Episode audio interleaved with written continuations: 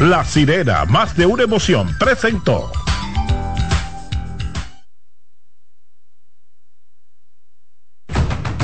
Aviso, nuestros precios siempre bajos en miles de productos están aquí para quedarse. No hay prisa, tómate tu tiempo. Estarán aquí todos los días. Precios bajos todos los días. Resuelto. En La Sirena, más de una emoción. A partir de este momento, por CDN Radio inicia La Expresión de la Tarde, donde usted conocerá la verdad sin comprarla. La Expresión de la Tarde.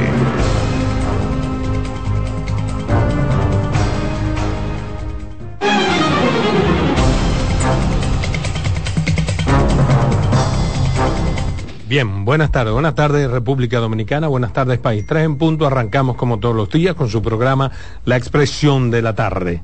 ¿Cómo están ustedes, jóvenes? Bien, todo en orden, todo bajo control, siempre, siempre, la gracia de Dios. Buenas tardes a la República Dominicana, al equipo, a los amigos que nos sintonizan, que nos esperan, de lunes a viernes, de 3 a 5 en esta plataforma.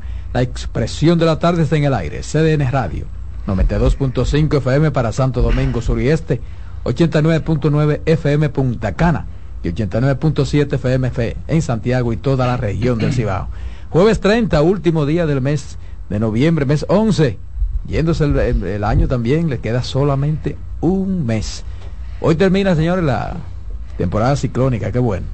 Carmen Curiel. Gracias, Roberto. Además de que hoy se termina la temporada ciclónica, eh, hemos perdido la tradición. Hoy es día de San Andrés.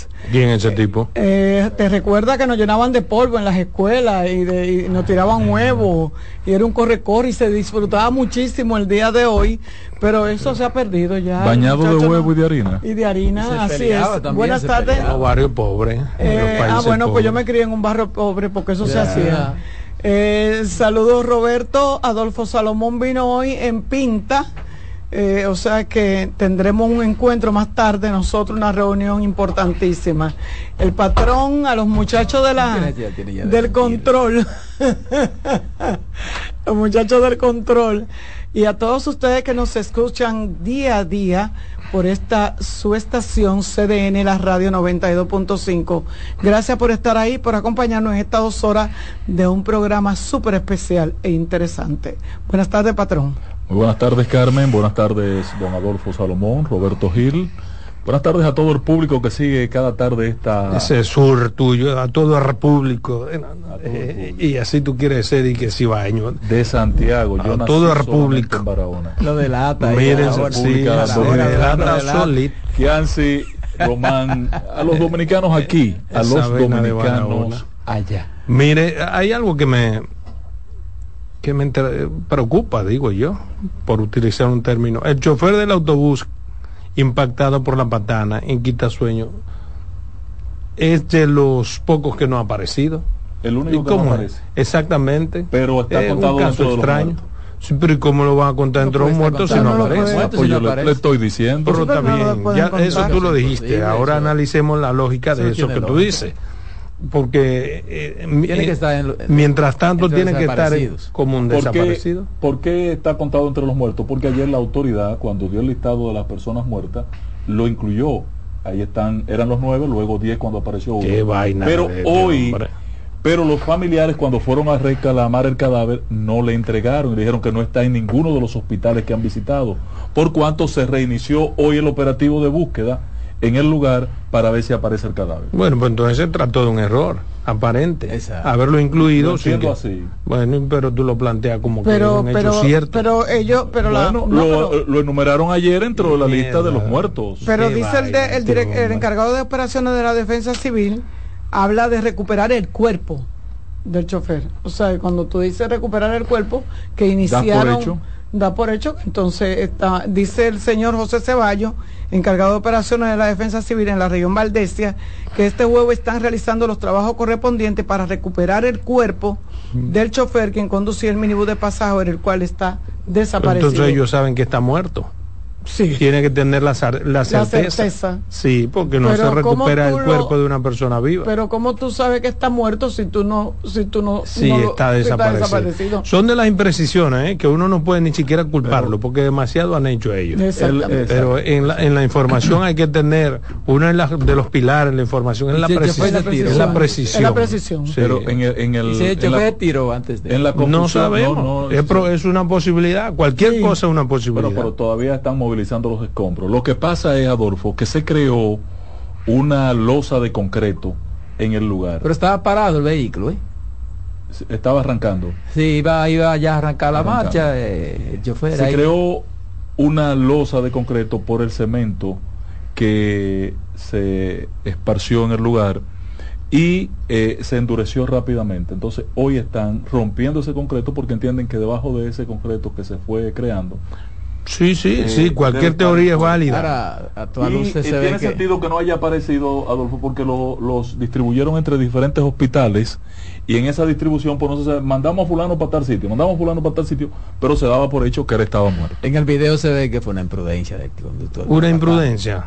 A mí en el video lo que puedo ver es, que el chofer de la patana eh, quería esquivar algo y e iba a una velocidad que le impide eh, porque es lo que quería de pasar adelante a los otros vehículos no no no eh, pasarle adelante no, a los otros vehículos no parece no porque había un tapón de vehículos Exactamente. Parece, a mí me parece lo mismo eh, que Adolfo, que estaba esquivando algo. Sí, que quería como esquivar algo y, él se tiró a la derecha porque él se iba a traer contra el grupo de carro que estaba al, lado izquierdo. Eso es lo que tú supones. No, no podemos ver el video. Está bien, pero es suponlo. que tú das como, como, por cierto una vaina que la ruta que sigue el vehículo. Todo lo que uno diga aquí es claro, viejo, suponlo. Uno no tiene. No, no, no lo afirme como que no, yo no soy supositor aquí ni supositor. No, yo yo su, yo supongo que él porque por la por el el, el, sí, el movimiento que hace tú notas que, que, fue a esquivar algo, quizá para lo, mira, pudiera o se ser frenos algo. O, pudiera ser lo mismo que, que es la primera versión de la gobernadora. Pero además, ah, ¿qué sabe la gobernadora? Ella no era la que manejaba.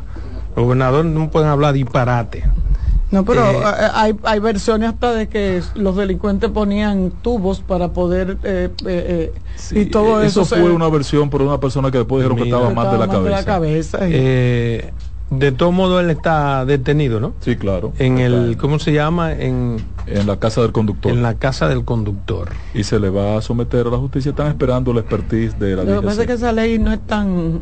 No, no, es contundente contundente, si tiene todo su seguro y todas sus cosas y está en la casa del conductor. un accidente exactamente. Un accidente pero eh, si hay comportamientos imprudentes sí, imprudente un accidente. Todos los accidentes. son, son, casi 90 por 9 por, una imprudencia. pues, tomando como parte que imprudencia es una falta de prudencia. Correcto. Sí. y se supone que a la velocidad que él estaba entrando a una zona urbana como esa. Pero había un tapón, no eh, podía eh, estar. Eh, exacto, tampoco se podía ser una velocidad tan alta. No, para que el camión estaba súper cargado. Y el camión pudiera ser también. Y eso hace que frenar sea todavía mucho más mucho más retrasado. No, el, tiempo de frenado es mucho con la carga que traía ese camión.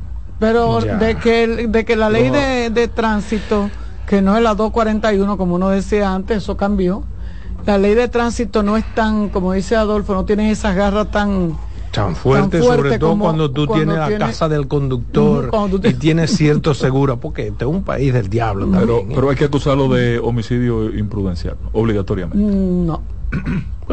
eso, eh, tendría yo que llamar a, los abogados de mi, de mi casa, que eso, es lo que trabajan. Eso lo dirá, vamos a ver, vamos a ver qué pasa.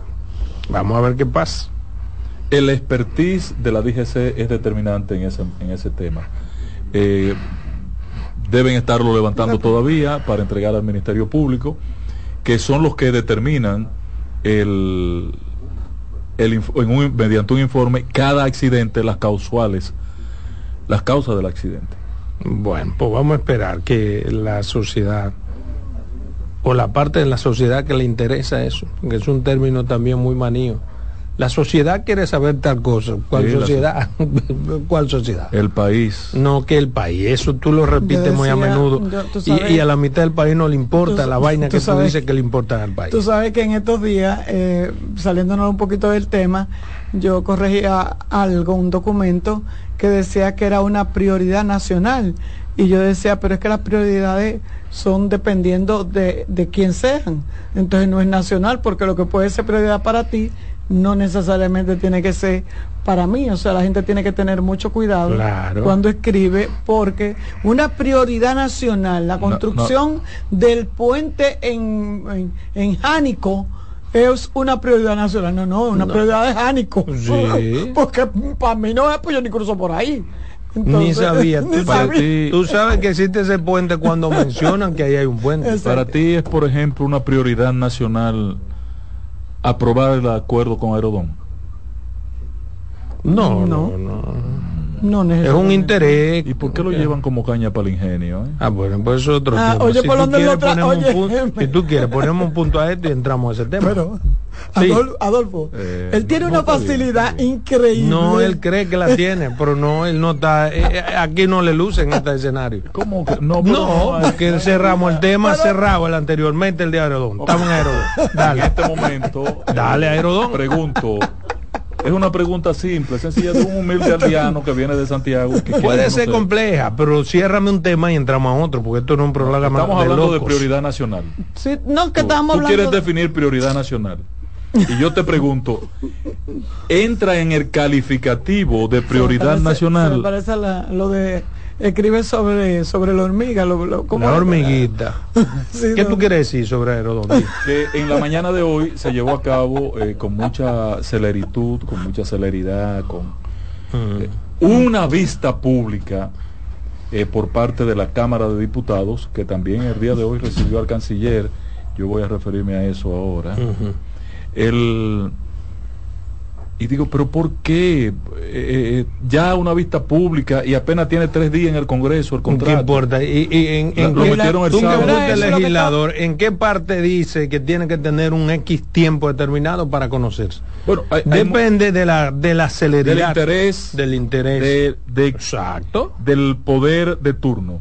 Bueno, yo no sé si del poder de turno, pero de digamos que sí, del Ejecutivo tiene una celeridad, porque el presidente incluso comprometió fondos para obras públicas. ¿Qué tiene de malo que haga lo correcto, que la comisión que tiene que averiguar averigüe? Vi, ¿Qué hay de malo? Vi la exposición de parte de los abogados de, la empresa. Mm. Eh, justificando el por qué era viable y necesario. Ellos argumentan mm. que el país tiene una proyección de crecimiento en el... Hasta el 2027 tiene que estar listo. Pero son disparates, son argumentos de ellos, que con los que yo no estoy de acuerdo. Correcto. Eh, de que el crecimiento de, del turismo y de los viajeros en el país está desbordando la capacidad de los aeropuertos. Al 2027 se desborda. Pero, yo pienso que ellos ni siquiera tienen que defenderse. Claro. Eso es el Estado el que tiene que explicar. El jefe de gobierno. ellos le pusieron una pistola en el pecho. Yo en uno de mis temitas está relacionado con eso. Igual era algo que no. Nada más leer algo, de algo similar que está ocurriendo en un país de verdad, que bien debió pasar aquí. Bien.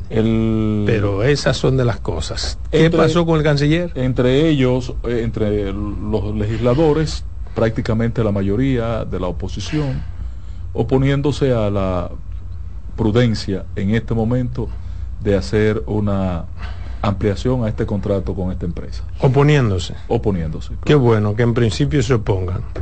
Aunque el problema no es oponerse por oponerse. Exacto. Yo quisiera sentarme con palomitas y todo y disfrutar de mis legisladores, viendo que se oponen con argumentos. Llevarlo que tú digas, wow. exacto, wow, qué fundamento.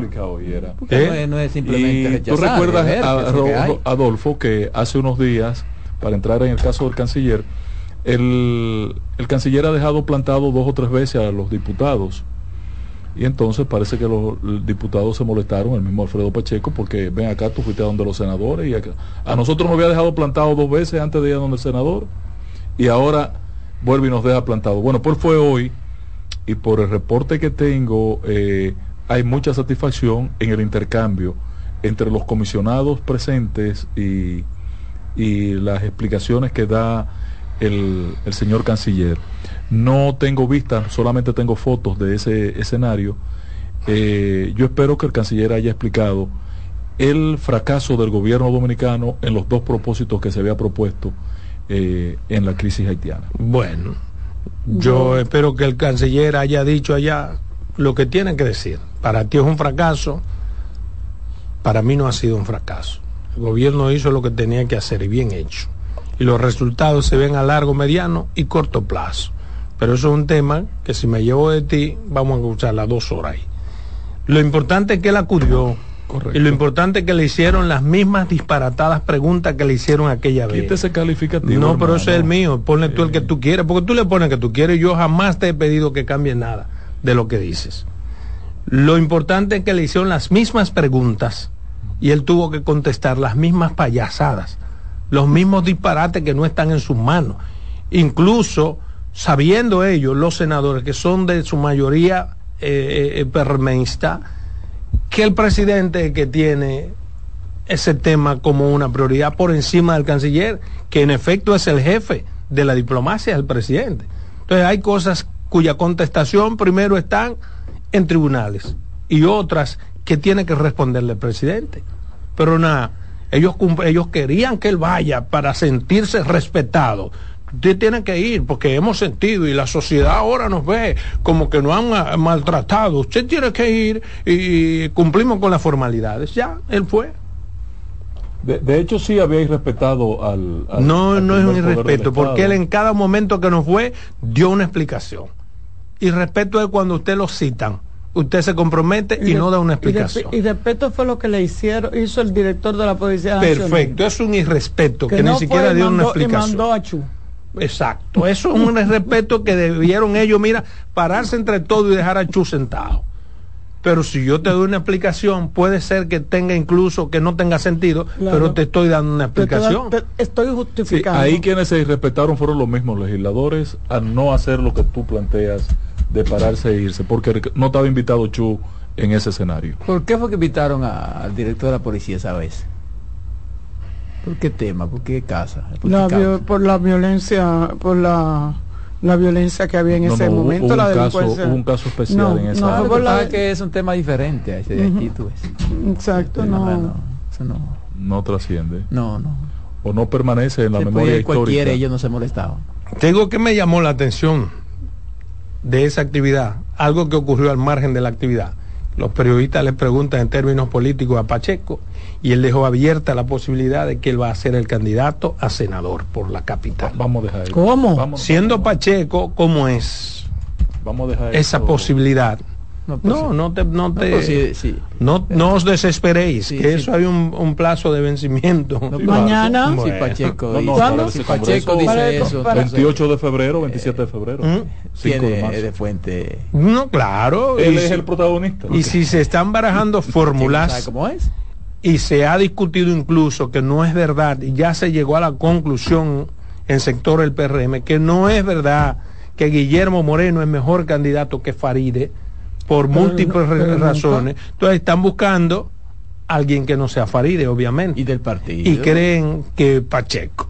Yo creo que Pacheco no le gana a la senaduría a ese muchacho. Y eso, que un muchacho que lo han hecho senador a carburo y que el gobierno está ayudando a que él se fortalezca con esas indecisiones.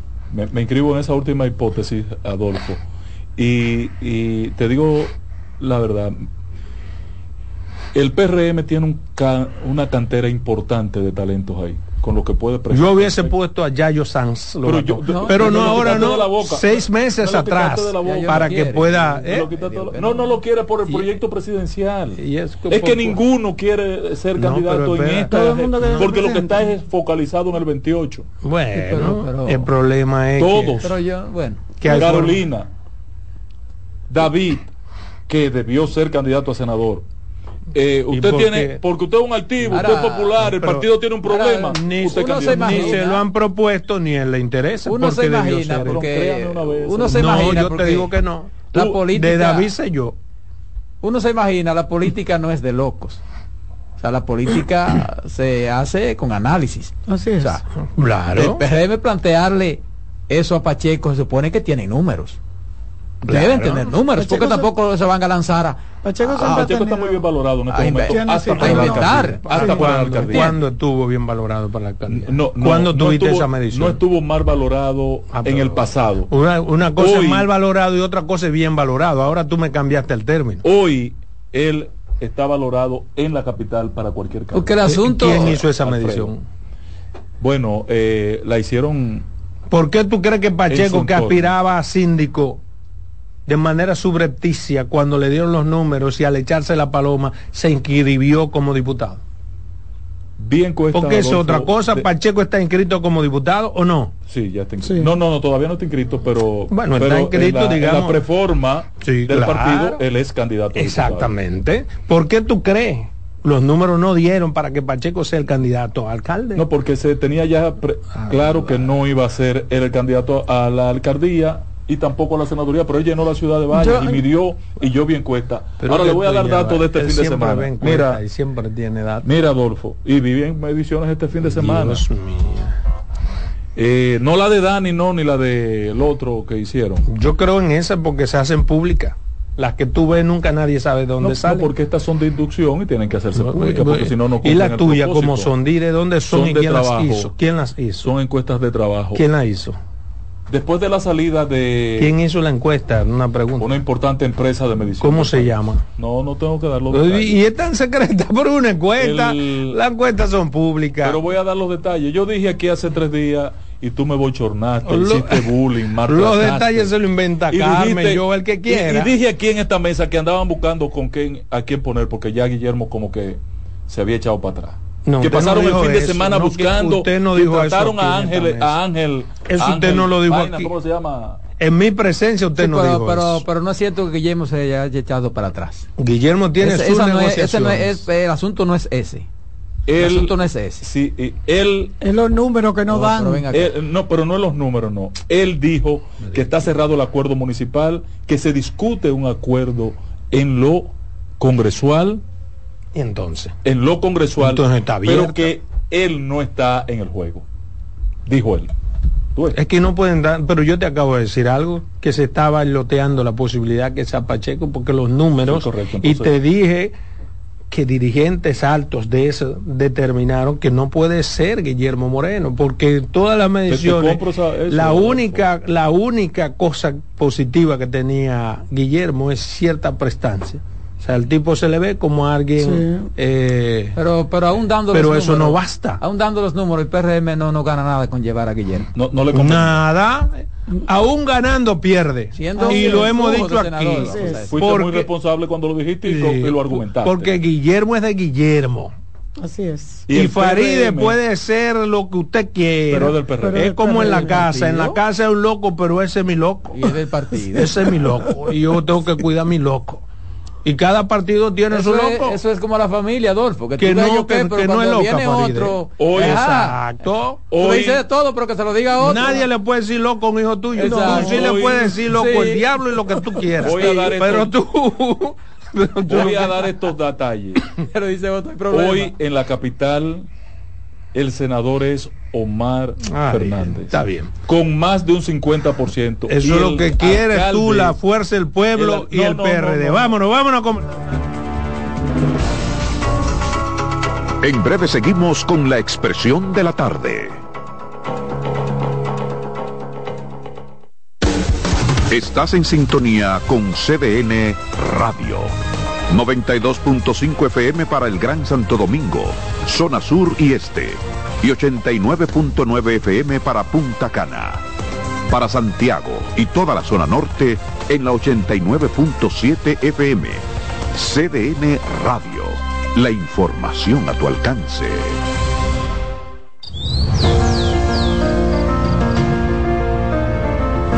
La empresa de generación hidroeléctrica dominicana renueva sus fuerzas. El desarrollo sostenible del país es nuestra meta. Producimos energía limpia y devolvemos en obras a las comunidades su aporte al desarrollo nacional. Protegemos nuestras cuencas, cuidamos la biodiversidad. El agua es energía, el sol es energía, el viento es energía. Nos diversificamos, nos renovamos.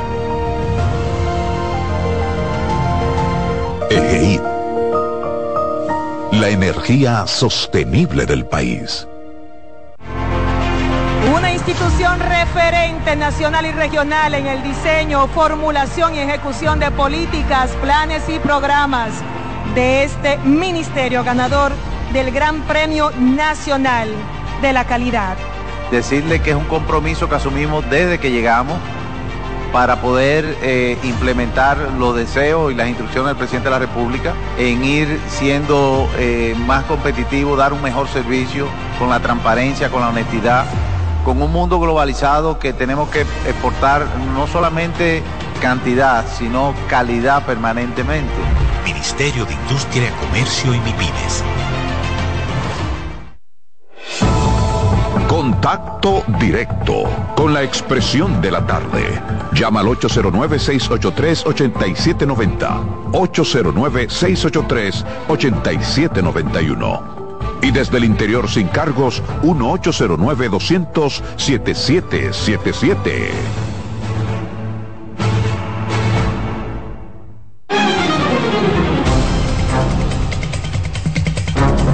Son las 3.25 minutos. Continuamos aquí en su programa La Expresión de la Tarde. Hay dos llamaditas, déjame tomarlas antes de adentrarme en mis comentarios. Buenas tardes. Buenas tardes, buenas tardes, jovencita. Salomón, Roberto. Queriéndolo. Patrón. hermano. Eh, ustedes estaban, se refirieron al accidente eh, eh, al inicio del programa. ayer yo estaba oyendo la emisora y estaban viendo el video y el video del accidente y hay un carro negro que se salva a tablita de, la patana. Y ese señor que iba en el carro negro está oyendo el programa y llama y dice que él le da gracias a Dios llorando ese hombre y diciendo que su sueldo se lo va a donar a los pobres. Él, él es apellido Garavito, él trabaja en el aeropuerto. Ahí está. Buenas tardes. Buenas. Buenas tardes. ¿Sabe qué? Este, eh, concuerdo con lo que ustedes están hablando con relación a Omar Fernández. Lo, el mismo PRM lo está haciendo más fuerte. Claro. Porque es tanto lo que le han barajado un candidato que lo hacen menos vulnerable. Entonces debió prepararse con tiempo un candidato a senador para el que presentara la oposición ¿Entiendes? Pero creo que el PRM se durmió en sus laureles y le va a ser difícil conseguir un competidor para Omar. Bien. Esa es mi opinión. Miren, eh, yo quiero comenzar con mis dos temas. El primero está relacionado con el contrato de Aerodón. Y como venido, como llegado de, de, como anillo al dedo, hay una información que yo la voy a leer y no diré más nada porque estoy total y absolutamente de acuerdo con lo que dice la información y debería ser el parámetro de cualquier país que se respete y de cualquier legislador. Es una información que llega a un momento bueno porque en este momento precisamente se está ventilando el caso en el Congreso Nacional y se está enviando a comisión y se está haciendo una serie de, de aprestos, muchos de ellos apresurados, para que el tema se ventile. Quizás no con la tranquilidad que amerita porque hay gente que quiere que salgamos de eso. Entonces hay una información paralela, algo ocurrido con esa misma empresa, Vinci, con la contratación y licitación de otros aeropuertos, pero en otro país. Dice la información, Vinci paga impuestos en Chile y solo recibe el 22% de las tasas aeroportuarias. La voy a leer la información.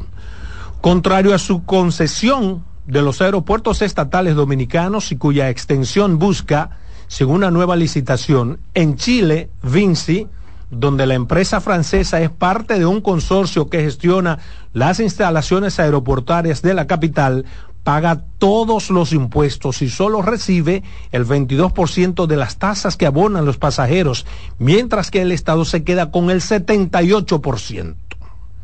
Esa sociedad, con la que también francesa Aeroport de París y la italiana Astit, Vinci ganó en el 2015 una licitación de la obra pública fiscal Aeropuerto Internacional Arturo Meriño Benítez en Santiago de Chile, mediante el consorcio Nuevo Poder, y en un periodo solo durante 20 años.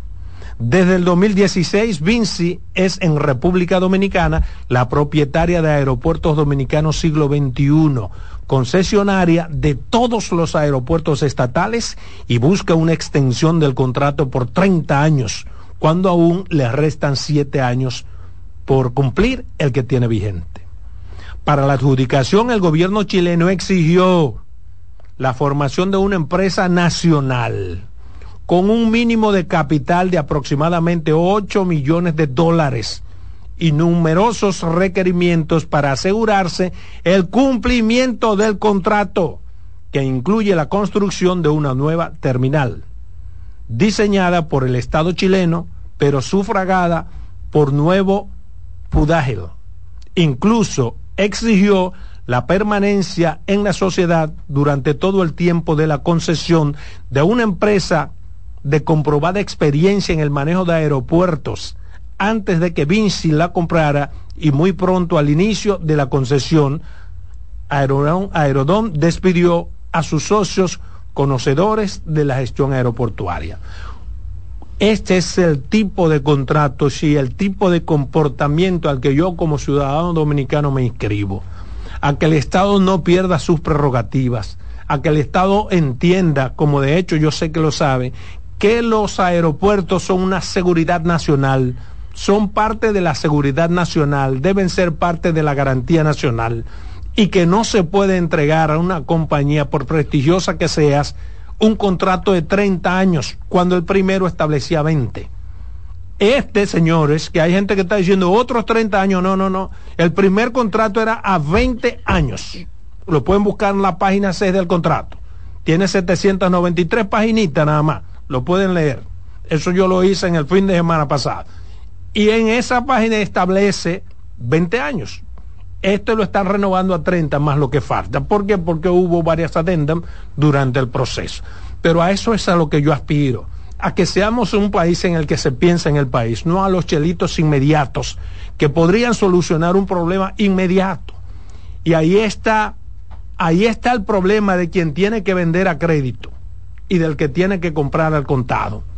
La prisa en los negocios siempre ha sido mala consejera porque el que tiene todos los cuartos del mundo más 20 pesos y los tiene en bancos internacionales, está a la espera de encontrar ese nicho de negocio e invertir sus capitales. Entonces estamos haciendo un contrato, estamos negociando como si fuésemos los desesperados de la margue. Eso es lo que hemos hecho como nación. Y a mí me parece que es el momento que aun cuando sea pertinente y necesario la renovación del contrato, insisto, no se le puede renovar a Vinci los seis aeropuertos fundamentales del país, porque Vinci y y quien sea han incumplido con el contrato durante muchos años. Entonces, por necesidades que tengamos, no podemos renovarle todos los contratos, el mismo contrato de los seis aeropuertos. Debemos curarnos en salud y por lo menos renovarle con relación a tres aeropuertos de por Dios y dejar otros tres a otras empresas para ver con el tiempo si esas otras tienen mayor calidad, mayor prestancia, mayor cumplimiento. Porque se ha incumplido, Vinci ha incumplido, y digo Vinci porque Vinci fue quien compró el contrato. Y no importa quién haya comprado el contrato, tiene que cumplir con lo establecido en las cláusulas. Y no se han hecho las inversiones que estipula el primer contrato. Consecuentemente, señores del gobierno, la prisa en negocio es muy mala consejera. No es verdad que por 800, 775 millones tenemos que entregarle hasta el... No. Tenemos que entregarle todo lo que es nuestro a Vinci. Eso es un negocio de capaperro. Y estamos a tiempo. Señores congresistas, ustedes que tienen ahora en sus manos la posibilidad de revertir eso, probablemente el contrato, la renovación esté revestida de muy buenas intenciones. E incluso veo que las propuestas que hace el presidente me indican a mí, puedo estar equivocado, que no conoce a fondo cuál es eh, el meollo. Pero si usted comienza a ver primero quién es que hace la evaluación, la compañía que hace la evaluación, para que el gobierno asuma la necesidad, la pertinencia de renovar el contrato, desde ahí usted puede ver que hay mucha gente metiendo sus tentáculos de por medio. hay muchos intereses y mucha gente que se va a llenar los bolsillos. Desde quien hizo esa, esa, eh, eh, eh, ese proceso para motivar la necesidad, hasta quienes como empresa van a firmar el contrato. Repito por última vez, señores congresistas, tómense el tiempo que tengan que tomarse, hagamos la cosa una vez para siempre para beneficio del país. No hay por qué entregarle de nuevo seis aeropuertos a una empresa que nunca cumplió. Vamos a entregarle tres. Licitemos las otras tres. A ver qué pasa. A ver qué pasa. Así es como funciona un país, con sentimiento de país. Y todas esas pendejadas que se les libra de todos los impuestos y se ponen cláusulas que Vinci puede hacer lo que le dé la maldita gana en este país, hay que revisarlas podemos hacer un contrato tal como lo ha hecho ese país y como lo tiene Vinci en París y lo tiene también en Italia y los tiene en Chile. No son contratos leoninos, miren cuánto ganan, 22%, y es mucho. Y es mucho porque es un maldito negociazo y Vinci está ganando. ¿Por qué nosotros no dejamos de ser de ese complejo de Guacanagarix de que somos los más pendejos del mundo y que todavía Colón vuelve y encuentra oro, carajo. Adolfo, mira, a mí me llamó mucho la atención esa información y, me, y hay un punto que me gustaría que como que me lo explicaran, porque dice para la adjudicación el gobierno chileno exigió la formación de una empresa nacional como contraparte con un mínimo de capital de aproximadamente 8 millones de dólares y numerosos requerimientos para asegurarse del cumplimiento del contrato. O sea, esta gente está suelta de pie y mano, pero parece mentira. Nosotros tenemos años, tú y yo, todos aquí, hablando del contrato de Aerodón. Claro. Años tenemos esta mesa hablando del contrato de Aerodón. nuestros gobernantes, todos, de manera irresponsable, lo han renovado solamente porque necesitan en un momento determinado esos recursos. Repito, de manera irresponsable. Pero que los recursos no son tantos. Lo que entrega Aerodón, lo que entregaba Aerodón siglo XXI, como se llamaba la empresa en su inicio, no era nada. No era nada al gobierno. El gobierno comienza a recibir en los últimos tiempos cuando se le comienza a presionar. esa, esa, esa parte que tú resaltas, Carmen, de, de la creación de una empresa local con capital nacional eh, para consorciarla al, a la empresa como requisito en el para mí era la mejor oportunidad que tiene el gobierno de hacer una alianza público privada y para crear una y para crear que, tanto les gusta ahora las alianzas público privadas el capital criollo puede en algún momento aunque sea dentro de los 30 años ser capaz de administrar una infraestructura de servicio que como tú muy bien planteas es de seguridad nacional, que debe estar vinculado al interés y a los capitales nacionales. Pero yo no pierdo la esperanza porque el presidente Luis Abinader ha reculado en varios temas. Eh, el proyecto a mí me parecía que estaba haciendo agua hasta que vi esta mañana la eh, convocatoria a la vista pública. Esa convocatoria a vista pública con la presencia que yo vi de las figuras que vi allí, dice que hay, la están revistiendo de un adorno, de un aderezo para dar el tablazo en los próximos días. Sí, pero no con más ansias, porque el mismo hecho de que el presidente la mande a vistas públicas es un buen signo. Como dice Roberto, él en ocasiones él ha reculado. Te digo qué es lo que pasa con un proyecto de es que son tan poderosos los dueños que aún los sectores que siempre opinan y, adversan se quedan callados. Me refiero a los nacionales.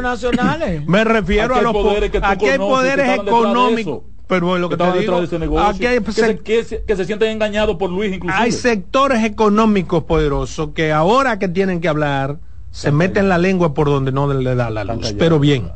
Hay otro temita. porque a lo mejor eh, querían hacerlo a sí mismos. Hay otro temita que de manera breve quiero compartir con ustedes y está relacionado con lo que ha pasado en Cambita, en Cambita, en donde están buscando a este muchacho, ¿cómo se llama el delincuente? Kiko, La Quema. Yo puedo entender, lo entiendo y lo comparto, los aprestos que están haciendo los organismos de seguridad, buscando a Kiko La Quema bajo agua, cielo, sol, mar y tierra. Y puedo entender lo que pasó hace una semana de que hubo una convulsión en el pueblito, que mucha gente se asustó y hubo un tiroteo porque no están persiguiendo a un santo niño de Atocha. Están persiguiendo a un delincuentazo que anda extremadamente armado. Eso lo puedo entender, pero lo que yo no puedo entender, lo que me parece a mí irresponsable, charlatanesco, una falta de respeto y una indiferencia garrafal. Es que durante esta semana no haya clase en las escuelas públicas de ese poblado, bajo el argumento de que están, la sociedad está conterrada y están buscando a Kiko, están buscando a Kiko y entonces los muchachos no pueden ir a la clase ni los profesores pueden salir. Señores, ese es el argumento más estúpido, más imbécil que gobierno alguno o autoridad de educación alguna pueda asumirle a una población que tiene una semana los profesores de Cambita sin dar clase. Di que por Kiko. Y digo que es una estupidez por una razón elemental. En los colegios privados, que son pocos, pero los hay, están dando clase en la misma comunidad. Y digo también que es un argumento pendejo, porque el primer día fue que se hizo lo que había que hacer con Kiko en esa zona. Y ya se despejó esa zona y se ha seguido buscando en otros lugares, lo que implica que en los lugares en donde ya pasaron las autoridades, los organismos de seguridad, tiene que haber clase.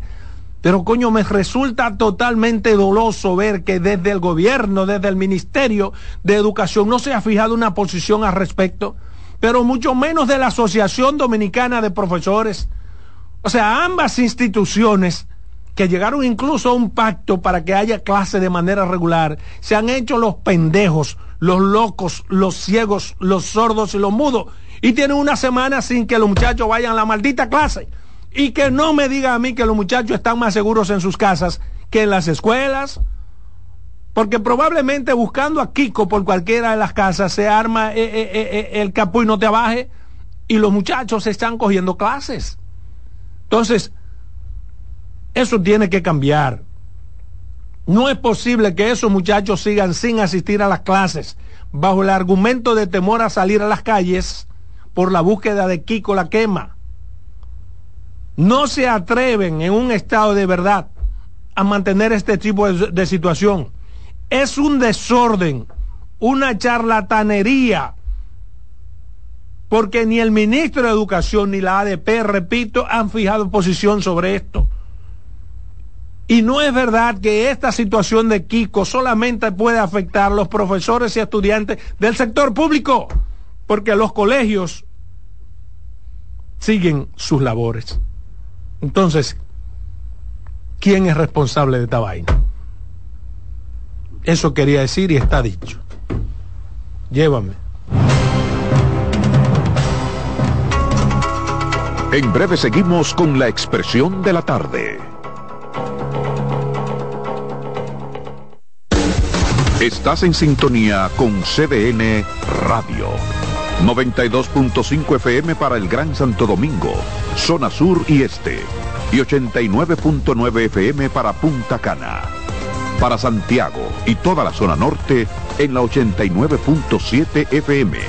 CDN Radio. La información a tu alcance institución referente nacional y regional en el diseño, formulación y ejecución de políticas, planes y programas de este ministerio ganador del Gran Premio Nacional de la Calidad. Decirle que es un compromiso que asumimos desde que llegamos para poder eh, implementar los deseos y las instrucciones del presidente de la República en ir siendo eh, más competitivo, dar un mejor servicio con la transparencia, con la honestidad con un mundo globalizado que tenemos que exportar no solamente cantidad, sino calidad permanentemente. Ministerio de Industria, Comercio y MIPINES.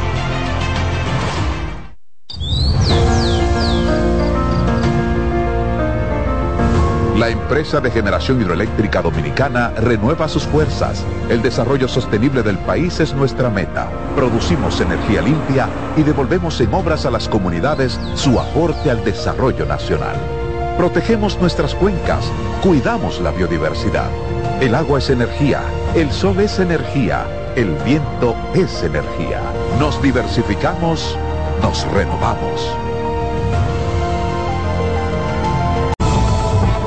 Contacto directo con la expresión de la tarde. Llama al 809-683-8790. 809-683-8791.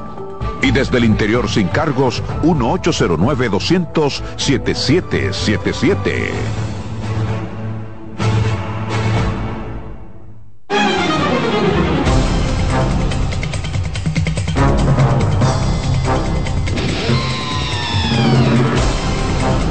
Bien, continuamos aquí en su programa La Expresión de la Tarde con el 809-683-8790 y el 809-683-8791. Usted puede decir todo lo que usted quiera, contrario a lo que yo he dicho, y no pasa nada, porque aquí hay apertura. Es el turno de Roberto Gil, pero antes hay una llamada. Buenas tardes. Buenas tardes. Buenas tardes. Estoy hablando desde La Vega, específicamente de Vallacanes. Vallacanes. Totalmente de acuerdo con Adolfo Salomón pero me voy a referir al primer tema. Una pregunta. Yo como que viajo de vez en cuando a Estados Unidos, ¿qué beneficio yo tengo de ese de ese nuevo contrato que, va a hacer el gobierno o que hizo? Usted no tiene beneficio en principio, usted va a tener perjuicio, porque le van a aumentar eh, la tasa como pasajero y le van a aumentar la tasa por la carga. Así que ah, prepare 20 dolaritos suyos, usted lo va dejando ahí, usted sabe que usted no lo va a gastar. A partir de enero viene el tablazo. Buenas tardes. Ah, bueno, muchas gracias. Buenas tardes. muchas gracias. Con una pena que lo digo. No, claro. eso es. Iniciando un 6%. Y el dominicano es tan pendejo que nos pasan eso así sin vaselina y no pasa nada. ¿Entiendes? En cualquier país del mundo aumentar un dólar de manera eh, porque tú lo, tú lo calculas, un dólar una persona, bueno, un dólar no me hace nada, yo de todos modos yo voy para Estados Unidos. Pero estipula que son, van a ser, la tasa va a ser 23 dólares para cada dominicano, porque hay que llevarla a la realidad por el atraso que tienen el tiempo y por el aumento. De ahí es de donde ellos van, quieren sacar en los dos meses los cuartos que le quieren dar al gobierno. lo que le van a dar al gobierno de un conato, no, no es un impuesto, pues no se llama así. Pero de ahí quieren sacar esos cuartos que le dieron los 775. Pero ¿qué es lo que pasa? Esos, imagínense señores, son 10 millones de pasajeros al año que tenemos multiplique 23 dólares por 10 millones de pasajeros. Una reforma al Da para que el gobierno se hubiese querido, en vez de 775 como canon, que es lo que se llama, un canon es un pago extraordinario fuera del contrato que el gobierno va a recibir por renovar el contrato. En vez de 775, debió hacerlo, coño, por, por, por, 2 mil millones. Son dos mil millones trescientos mil. Pero nos conformamos. El gobierno está haciendo una reforma tributaria. No, es una reforma. Disfrazada. Bueno, adelante, Roberto. Ah, bueno, usted no trae más. Buenas tardes. adelante, señor. Buenas tardes, ¿cómo estamos? Habla el doctor Ramón Guzmán. ¿Cómo están ustedes? Bienvenido, doctor. Sí, mire, yo quiero decirle que el gobierno de Luis Abinadel y el PRM ganaron producto de que aquí parece ser que producto de, la eh, eh, epidemia eh, o del coronavirus hubo una tensión electoral.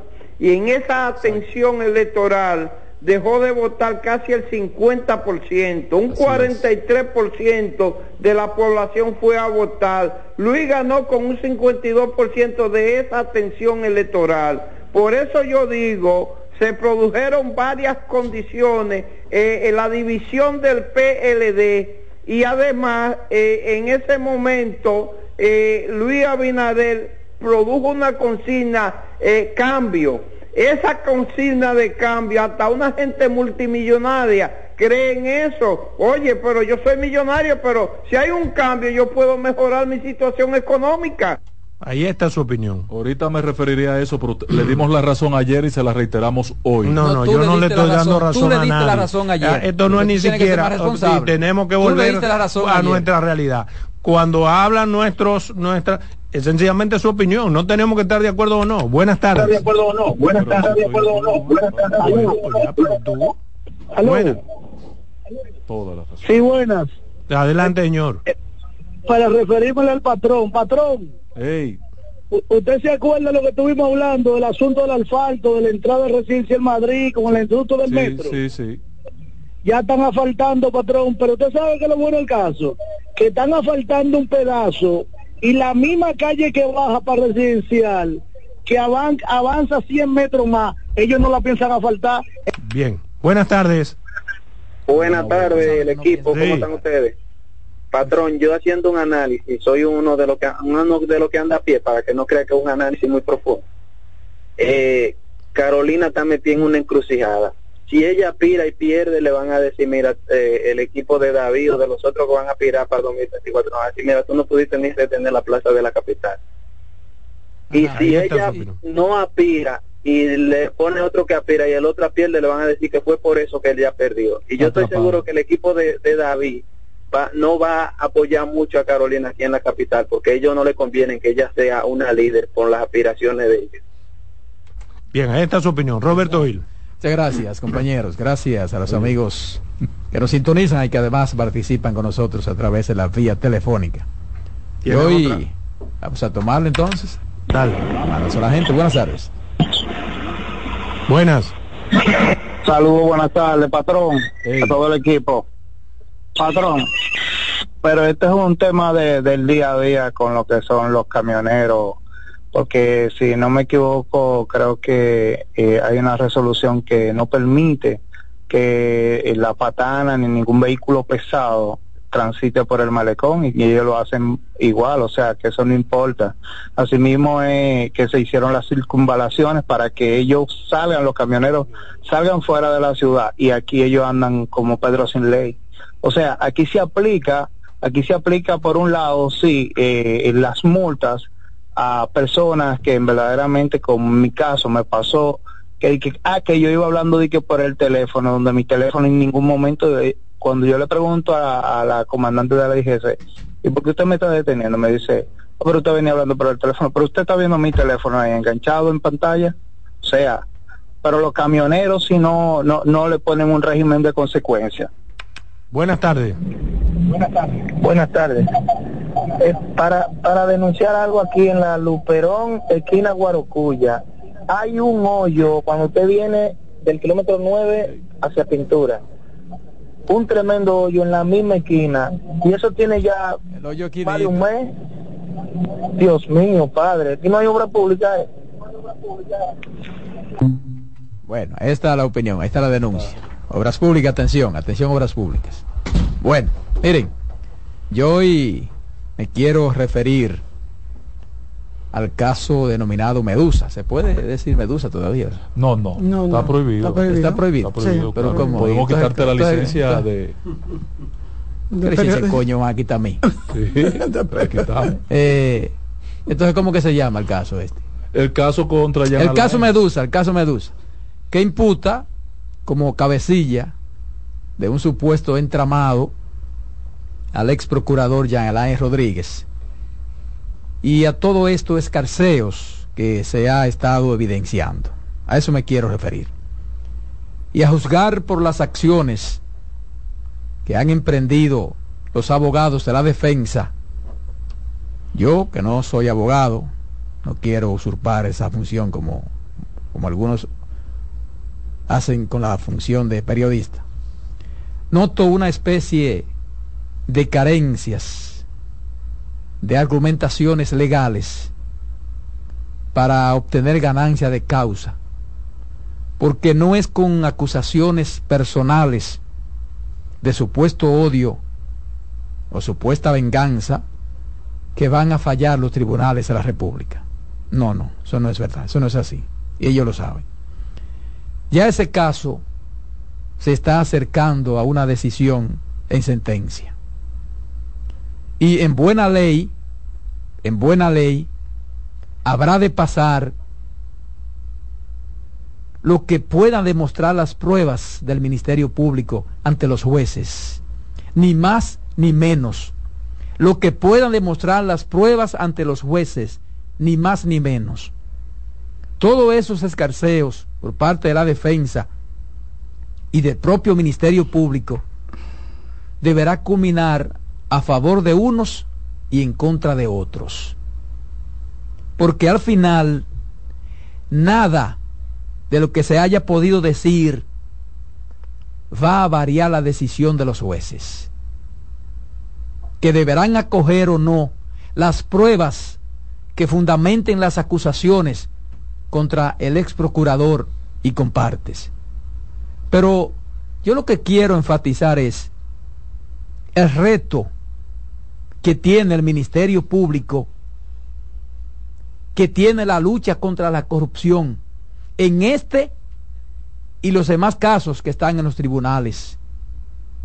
Y lo digo a partir de las aseveraciones que ha venido sustentando el procurador adjunto Wilson Camacho y Jenny Berenices, en el sentido de que se trata de un caso con pruebas irrefutables para una condena.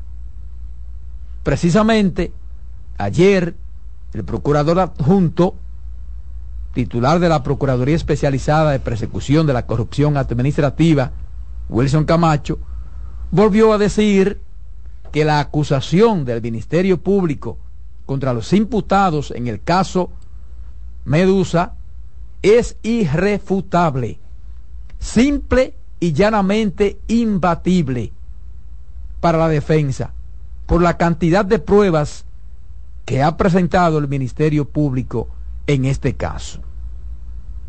Es sabido por casi todo del conocimiento en esa materia que tiene Camacho y la propia Jenny Berenice. Y cuando hablo del reto del Ministerio Público, me refiero a que uno apuesta a que hayan hecho las cosas para que un juez no pueda alegar falta de pruebas a la hora de emitir la sentencia. Porque sería sería un gran fracaso para el Ministerio Público y para la lucha contra la corrupción administrativa que al final, como dice Adolfo Salomón, la montaña para un ratón. Y no lo digo porque vaticine una sentencia de condena o no, sino por lo que ha venido sosteniendo el Ministerio Público, de que se trata de un caso blindado. Blindado significa que no hay posibilidad de que los imputados obtengan ganancia de causa. Y eso solo se logra presentándole a los jueces esas pruebas imbatibles e irrefutables que dice el Ministerio Público contiene el expediente. Porque aquí no vale el asunto de que sean 12.274 páginas y más de 60 imputados. Lo importante de eso debe y tiene que ser la solidez con la que ha sido construida la acusación que pesa sobre ese supuesto entramado corrupto que dicen encabezó el ex procurador Jean Alain Rodríguez. Y Camacho dice algo muy importante que me hace creer a mí que ciertamente se tienen esas pruebas irrefutables, contundentes, sólidas, y no como Van Inter, porque ha dicho de que el Ministerio Público está consciente de que en la República Dominicana, cuando se trata de corrupción, hay que sobreprobar los hechos. Oigan lo que está diciendo. En la República Dominicana, cuando se trata de corrupción, hay que sobreprobar los hechos. Y que en este caso el Ministerio Público sobreprobará en juicio de fondo la acusación para que al final no haya una decisión que no sea la de una sentencia condenatoria, porque así ha sido construido el caso. Ha señalado que la acusación tiene unas 10.917 páginas solo de pruebas, solo de pruebas, que es lo que está presentando el Ministerio Público. más de cuatro mil medios de pruebas que son la consecuencia de la acusación y que son tan contundentes que ellos, según el, el propio Camacho, ha empujado a Jean Alain a buscar tácticas dilatorias para evitar enfrentar la acusación en un juicio. Ese proceso judicial denominado Medusa, no sé cómo se llama porque me dicen que está prohibido decir Medusa, pero hasta ahora es Medusa, no, no conozco el otro término, tiene como principal acusado al ex procurador general de la República, Jean Alain Rodríguez, a quien el órgano persecutor acusa de dirigir un entramado de corrupción administrativa mientras estuvo al frente del Ministerio Público en 2016-2020. Además del ex procurador Rodríguez, el proceso se sigue también contra el ex director de Tecnología de la Información y la Comunicación del Ministerio Público, Javier Alejandro Forteza Ibarra, el ex director administrativo Jonathan Joel Rodríguez Inver y Alfredo Alexander Solano Augusto, ex subdirector administrativo. También contra Jenny Marte Peña, ex encargada de proyectos, la ex directora administrativa Altagracia Guillén Calzado, así como Rafael Antonio Mercedes Marte, ex director de contabilidad, y también contra la ex o el ex asesor Miguel José Moya. Los imputados de la operación Medusa enfrentan cargos criminales, según el Ministerio Público, ¿eh? por coalición de funcionarios, prevaricación, asociación de malhechores y estafa contra el Estado, además de sobornos, crímenes y delitos de alta tecnología y lavado de activos. El Ministerio Público presentó acusación en este caso también contra 41 personas físicas y 22 empresas. Entonces, ese caso, el juez eh, Amaury Martínez lo continuará, continuará la audiencia, eh, mañana viernes. Mañana viernes continúa la audiencia porque ya está llegando el Ministerio Público a la parte final en la lectura de la acusación. Pero ¿cuál es el quis del asunto? El asunto es, y valga la redundancia, que uno no quiere ver, uno no quisiera ver que al final esto resultase todo lo contrario de lo que se le ha dicho a uno hasta ahora. Porque entonces eh, yo no sé qué pasaría con los otros casos. Porque son prácticamente muy parecidos. muy parecidos los casos, son casi, casi las mismas acusaciones y el mismo entramado. Asociación de malhechores, lavado de activos. Eh, eh. Entonces el asunto es, el asunto es, corrupción. El asunto es que yo, yo espero, yo espero, yo espero, yo espero que este Ministerio Público haya superado la experiencia del pasado ministerio, que incluso Camacho y Jenny eran parte de ese ministerio, que muchos de los casos prácticamente se cayeron, muchos de los casos que estaban se cayeron, incluso descargaron y otros, lo, que pudieron condenar fueron mínimamente, con sanciones prácticamente débiles. Entonces, en esto que dicen ellos, tener todas las pruebas y que no hay forma de escapar de este, óyeme, que ahorita...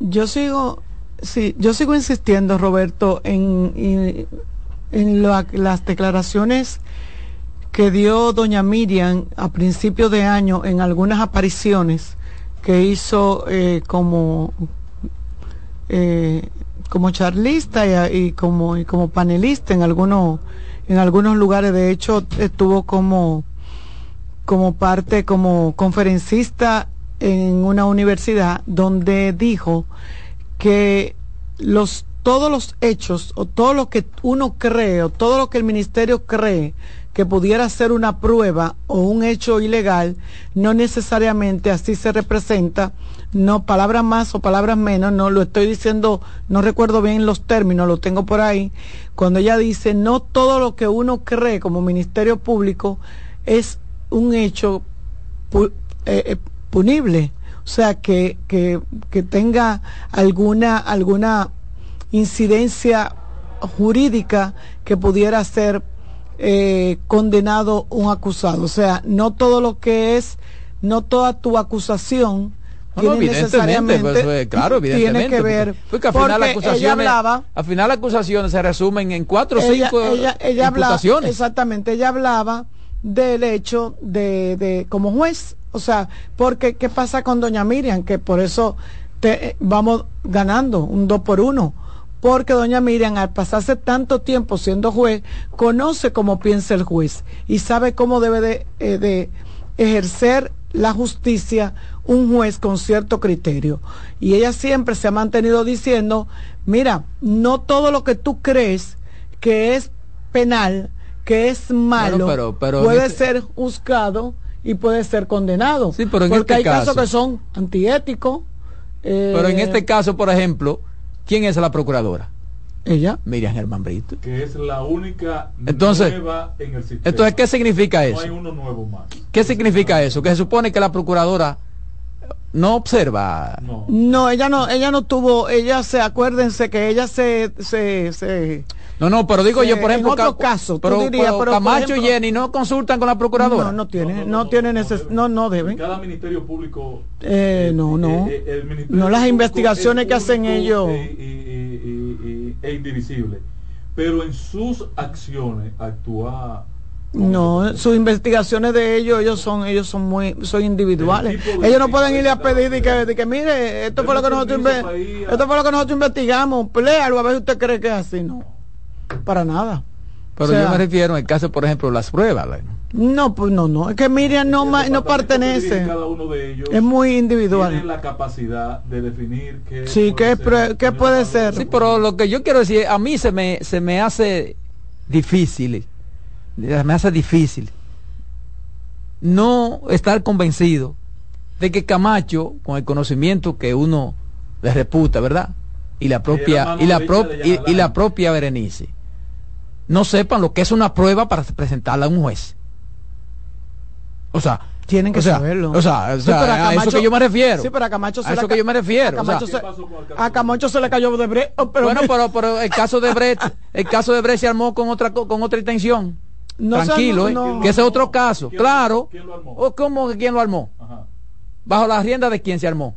Pero, ¿Quién lo armó?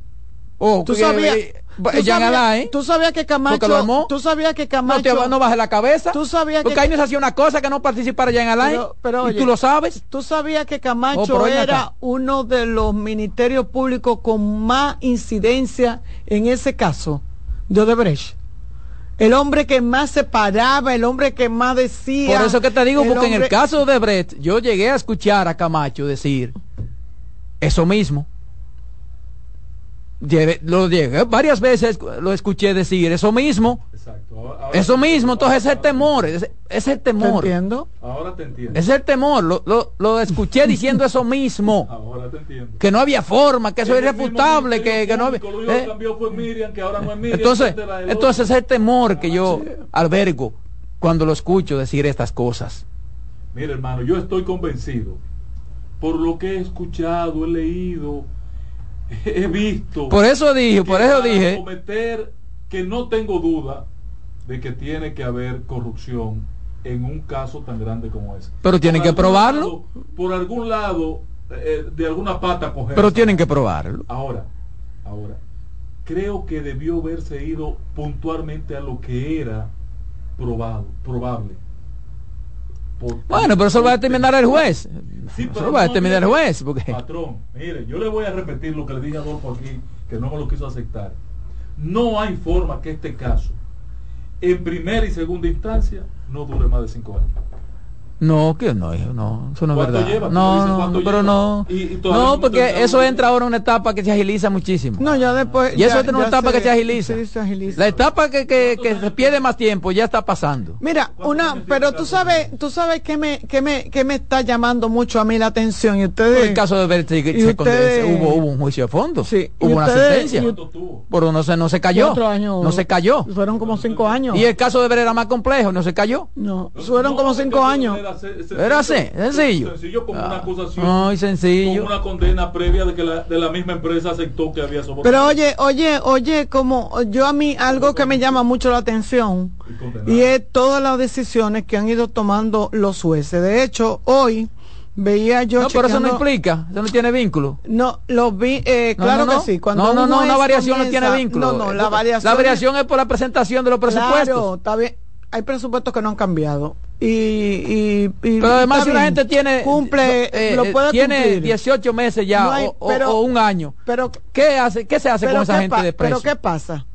Hay una, eh, ya esos jueces que están conociendo estos casos ya tienen mucho conocimiento de la acusación presentada. Entonces pero ya es van que- pero flexibilizando, escúchame, Carmen. yo, sí, pero es que, la, es que van. el, el juicio de fondo no tiene nada que ver con eso. Porque los jueces aquí no están validando acusación. No. Los jueces no. para, para, para medida de cohesión, los jueces no valoran, no valoran la acusación en su justa dimensión, No. sino lo que representa en ese momento el Es lo que te imputado. digo, sí, pero vuelvo- lo que te quiero decir es, por ejemplo, yo ahora veo que lo vi esta mañana, que dice que el primer tribunal colegiado del Distrito Nacional acogió hoy el desistimiento de la querella que interpuso la Fundación Alfredo Nobel en contra de los implicados en el caso Coral y Coral 5G.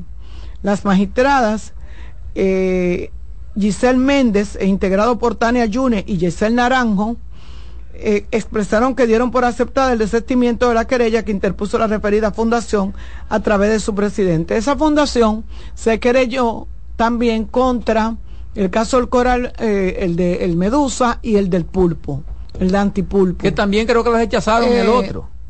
Esas fundaciones, exacto. Porque eso no- pero, eso no pero, tiene- pero vuelvo y te repito. Eso no lo tiene mayor peor- importancia. lo- Podría lo- participar como... como, Sí, eso no tiene como- mayor como, importancia. eh, eh, parte interesada del pueblo dominicano Porque- que fue afectado como en representación. Porque además, eh, por ejemplo, en ningún caso, en ningún caso, los jueces aceptan casi todo.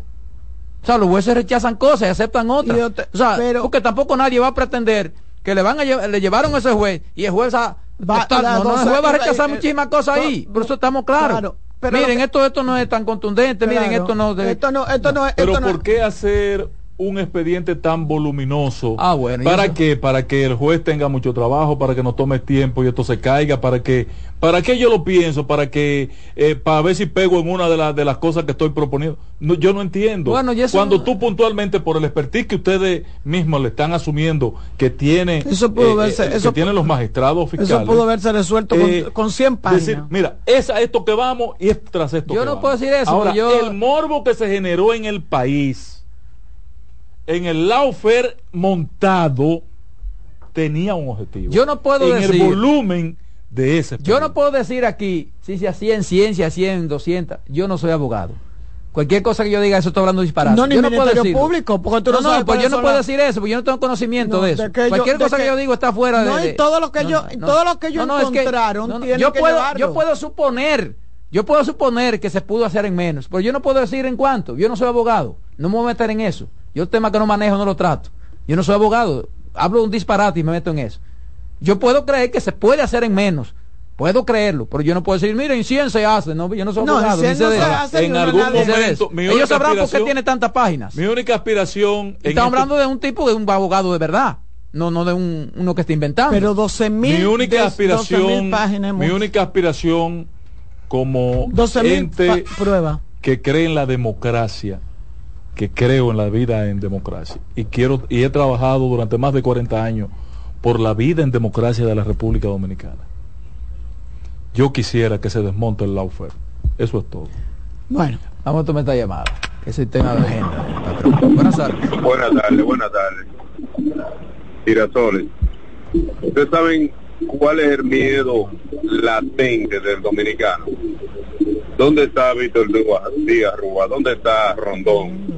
¿Dónde están? Esos, tigres están en su casa gozando su cuarto. Ese es el miedo latente. Aquí nadie le han, a Ole Blanco, aquí nadie le han cantado. eh, toma para que, para que dure. también. Dígame. Ese es el miedo que tiene Roberto también. Y a Víctor Díaz le Sí, eso Víctor Díaz Rúa, todos los tigres están sueltos. Todavía está Ese peleando. es el miedo del dominicano. Que, Mira, usted sabe lo que pasa a Ya yo lo puedo llamar. Usted sabe lo que pasa a darle lectura a como tú quieras, no, no, pero tú lo llamas No, no, pero llámalo que tú no tienes que pedir permiso a mí. Esa condena no es firme. No, no, tú lo llamas como tú quieras, es su problema. No, pero ya, se lo, ya lo puedo llamar. Pero llámalo como tú quieras, Ángel. No, no me pidas eso a mí. Tú eres responsable por una cosa y para otra no. Pero como tú eres como tú dominas. No, no, no, no, no, no me venga a meter a mí en eso. Dale, Román. En breve seguimos con la expresión de la tarde. Estás en sintonía con CDN Radio. 92.5 FM para el Gran Santo Domingo, zona sur y este. Y 89.9 FM para Punta Cana. Para Santiago y toda la zona norte en la 89.7 FM. CDN Radio la información a tu alcance. Institución referente nacional y regional en el diseño, formulación y ejecución de políticas, planes y programas de este ministerio ganador del Gran Premio Nacional de la Calidad. Decirle que es un compromiso que asumimos desde que llegamos para poder eh, implementar los deseos y las instrucciones del presidente de la República en ir siendo eh, más competitivo, dar un mejor servicio con la transparencia, con la honestidad, con un mundo globalizado que tenemos que exportar no solamente cantidad, sino calidad permanentemente. Ministerio de Industria, Comercio y MIPINES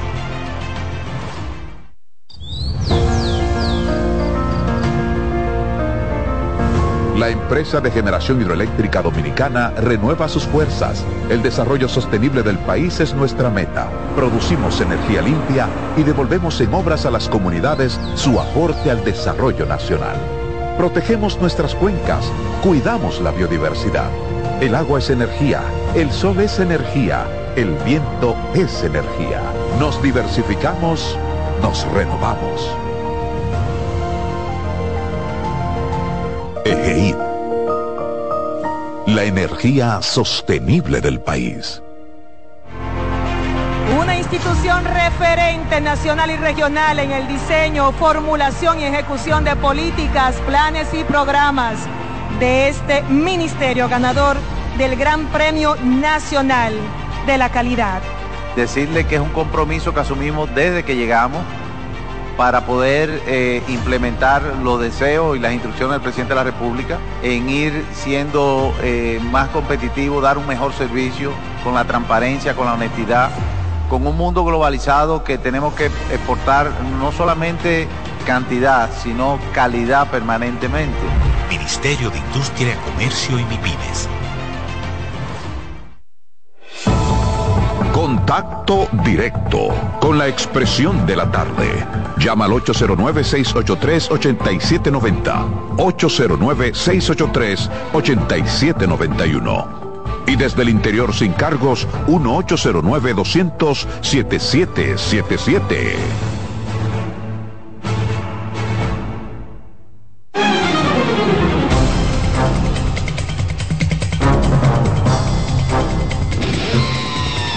Aquí estamos, aquí estamos de nuevo. La expresión de la tarde, 4 y 16 minutos.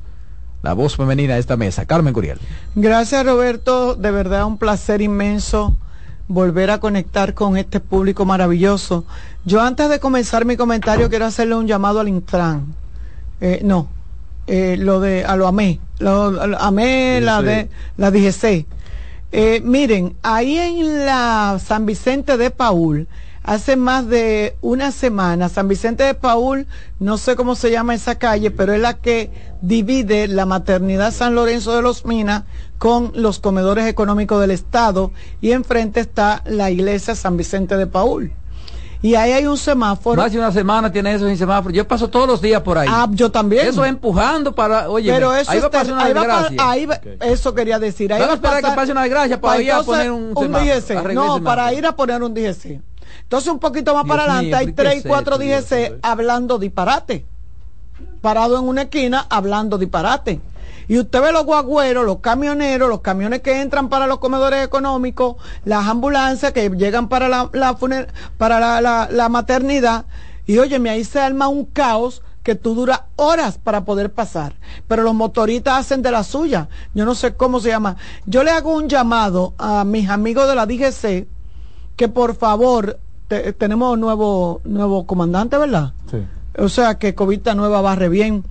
Comando, mándese uno de los vagos que usted tiene en el, ahí en, Megacentro, que se paran todos a, conversar delante de Esa es la, la presidenta Estrella Ureña. La presidenta Estrella Ureña, pero que se le paran todos a conversar a recostado de un muro de New Jersey que hay ahí.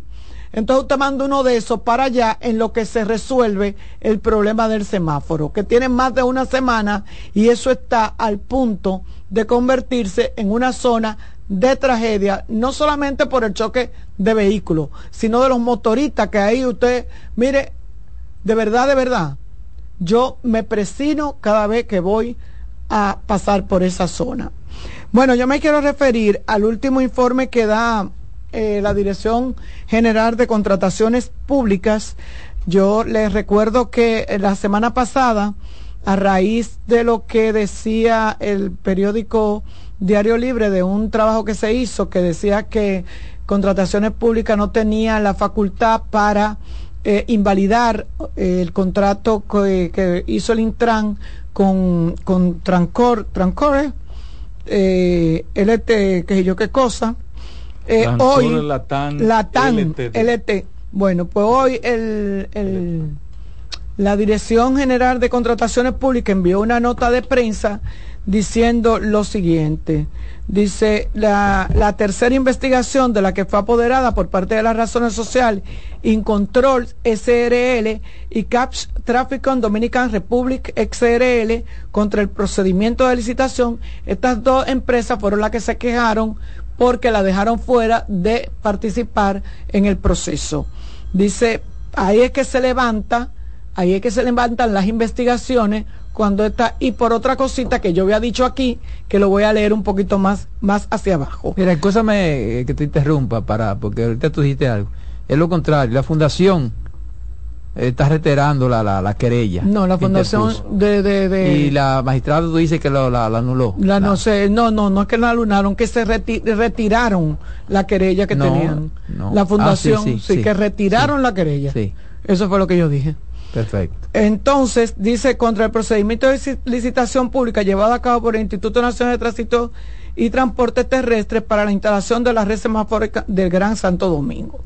En la resolución RIC 169-2023, el órgano rector, además de confirmar todas las irregularidades detectadas en las decisiones anteriores, comprobó que el contrato suscrito entre el Intran y la Razón Social Trancón la TAN SRL adicionó servicios no contemplados en el pliego de condiciones, lo que constituye una contratación directa dentro del referido contrato en violación a los artículos 16 y 20 de la Ley 34006 de contrataciones públicas y los principios de debido proceso y jurisdicción. Eso le permite a las contrataciones públicas suspender el contrato.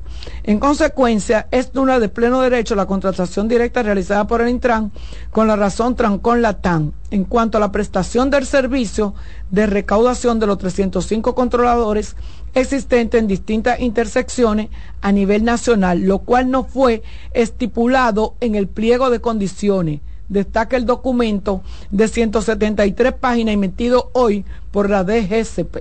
De igual manera, se violó el artículo 3 del tienes? 173. Mira, es un, es un cosito. De igual manera, se violó el artículo, no, y no solamente eso, eso de contrataciones públicas. Vamos a esperar ahora que venga el, el otro.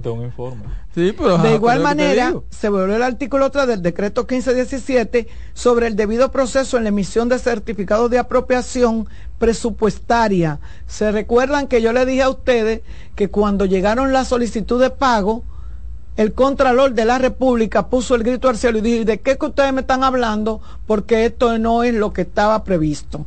Y aquí lo dice. Ahora en esta investigación, en esta tercera, ya yo lo sabía porque me lo habían comunicado, usted sabe que uno siempre tiene su fuente, ahora lo está diciendo aquí la DGCP. Dice que emitido, que fue utilizado el documento emitido por el director, oigan, el debido proceso en la emisión de certificado de aprobación de presupuestaria, debido a que fue utilizado un documento emitido por el director administrativo y financiero del Intran y no el generado por el Sistema de Información de Gestión Financiera CIGEF. Cuando usted hace una licitación, usted tiene que tener la apropiación del dinero con el que usted va a comprar los bienes y servicios que está solicitando. Y entonces, así que comience ese proceso. Usted manda al financiero una comunicación diciendo, yo voy a hacer una, una, una, y tengo necesidad de tal cosa. Y el financiero le responde al comité de compra, nosotros tenemos en apropiación, en banco, tal cosa, en fondo, tal, tal, por eso ustedes no la pueden hacer o sí la pueden hacer. Entonces, este señor que no esperó, porque ahora el gobierno se está trabajando con el sistema CIGEF, que es el sistema único de, contabilidad de financiero, eh, y dijo, y lo, y, lo firmó él, no esperó eso. Además de que el monto de la adjudicación del contrato supera por 117.350 millones al apropiado para la contratación, comprometiendo así los recursos del Estado más allá de lo previsto en el certificado. Asimismo, verificó que la garantía de fiel cumplimiento del contrato presentada por la razón social Trancolatán es inferior a la requerida en el pliego de condiciones, incumpliendo con el requisito vigente de lo dispuesto. Miren, en estas informaciones ya la resolución en cuestión se va a remitir a la Contraloría y, al, al pueblo, incluyendo a la pesca mediante una nota de prensa, como le dije, que fue que le enviaron ahorita, anunció que en la próxima semana dará a conocer la última resolución en torno al caso, en la cual se establecerá el proceso sancionador que aplica contra la empresa adjudicataria. Eh, si lo escucharon bien, señores, aquí hay unas violaciones que no solamente es de la empresa. Yo ayer hablaba de que solamente sonaba la empresa. Y la empresa hizo, la empresa cambió el nombre, la empresa falsificó, la empresa... Ahora, aquí te está diciendo lo que yo dije en principio del caso, lo que yo decía del principio del caso, que el contrato adjudicaron más de lo que estaba establecido en el pliego de condiciones. Y que se pagó más de lo que estaba establecido en el, plie en el contrato y que de, de, de, de, Contraloría alertaron el hecho. Y entonces, ¿cómo diablos pretendían ellos que eso iba a pasar como regular? Porque eso está bien, evidente. Eso, eso, eso es increíble. Eso es increíble. Entonces, que cuando en compra y contrataciones se dan cuenta, Estado, Estado empresa que dicen, mira, no me dejaron participar, eh, parece que hay una componenda porque el pliego de condiciones, oye, me violentaron todo lo que tiene que ver, y uno quisiera defender de verdad, uno quisiera creer que el ex director no tiene nada que ver con eso. Pero, por Dios, cuando tú me dices a mí que se compraron más semáforos de lo que estaba establecido en el contrato, de que se, y decía el, el, patrón, bueno, le hicieron una adenda, pero no, no, no podían hacer una adenda, porque de hecho las adendas van al Congreso, para su aprobación. No, no, no, en el no tiene, En el contrato no, tiene si es del 25% no, puede no, tiene nada que ver. Y si es más del 25% tiene que hacer una nueva licitación. Si está dentro de lo que marca la ley. No, no, no, eso no eh, eh, si es un pues contrato del Estado con un sector privado, una concesión, eso sí.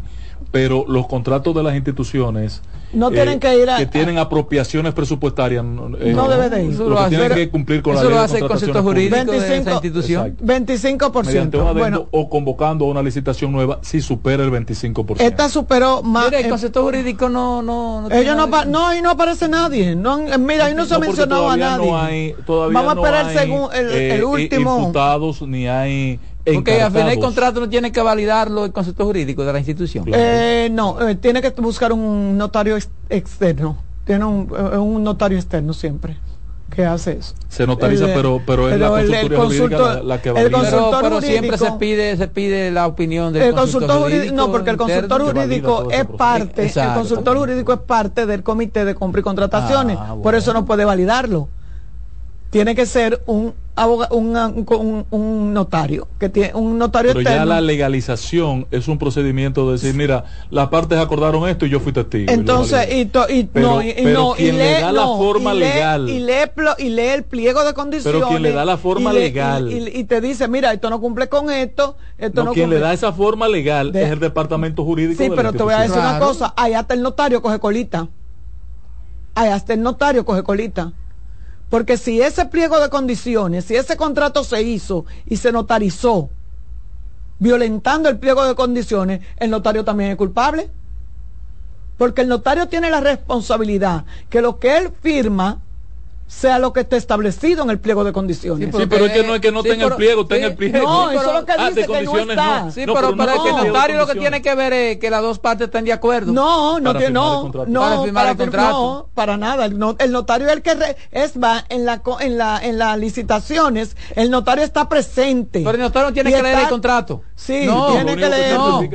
Pero ve acá, y cómo, perdóneme que él que estaba no, ahí. El notario lo que significa es que, si tú y yo hicimos un contrato, una negociación, estemos nosotros ahí, que firmemos los dos delante de él. Sí, eh, Roberto. Después no tiene que leer ni siquiera lo que tú y yo estamos haciendo. Roberto, claro. Roberto, eso es en el caso de otra especie. En las licitaciones, un notario no se va, no solamente. Que nos llame un notario importante. No solamente tiene que ver con firmar que, las dos, que las partes estén de acuerdo. El notario tiene que ver que llegaste a la hora en punto, que no se entregó un sobre fuera de horario. eso es, pero tiene que ver con todo, porque pero no con el contenido de los Porque el notario no participa, el notario no participa en nada de eso, el notario simplemente lo llaman cuando eso está hecho. No, no, no, no. Para darle para darle no, no, no, pública. No, el notario está ahí cuando se abren todos los sobres. el notario tiene el pliego de condiciones y tiene que leer cada uno de los de los sobres el notario tiene que leerse delante del notario.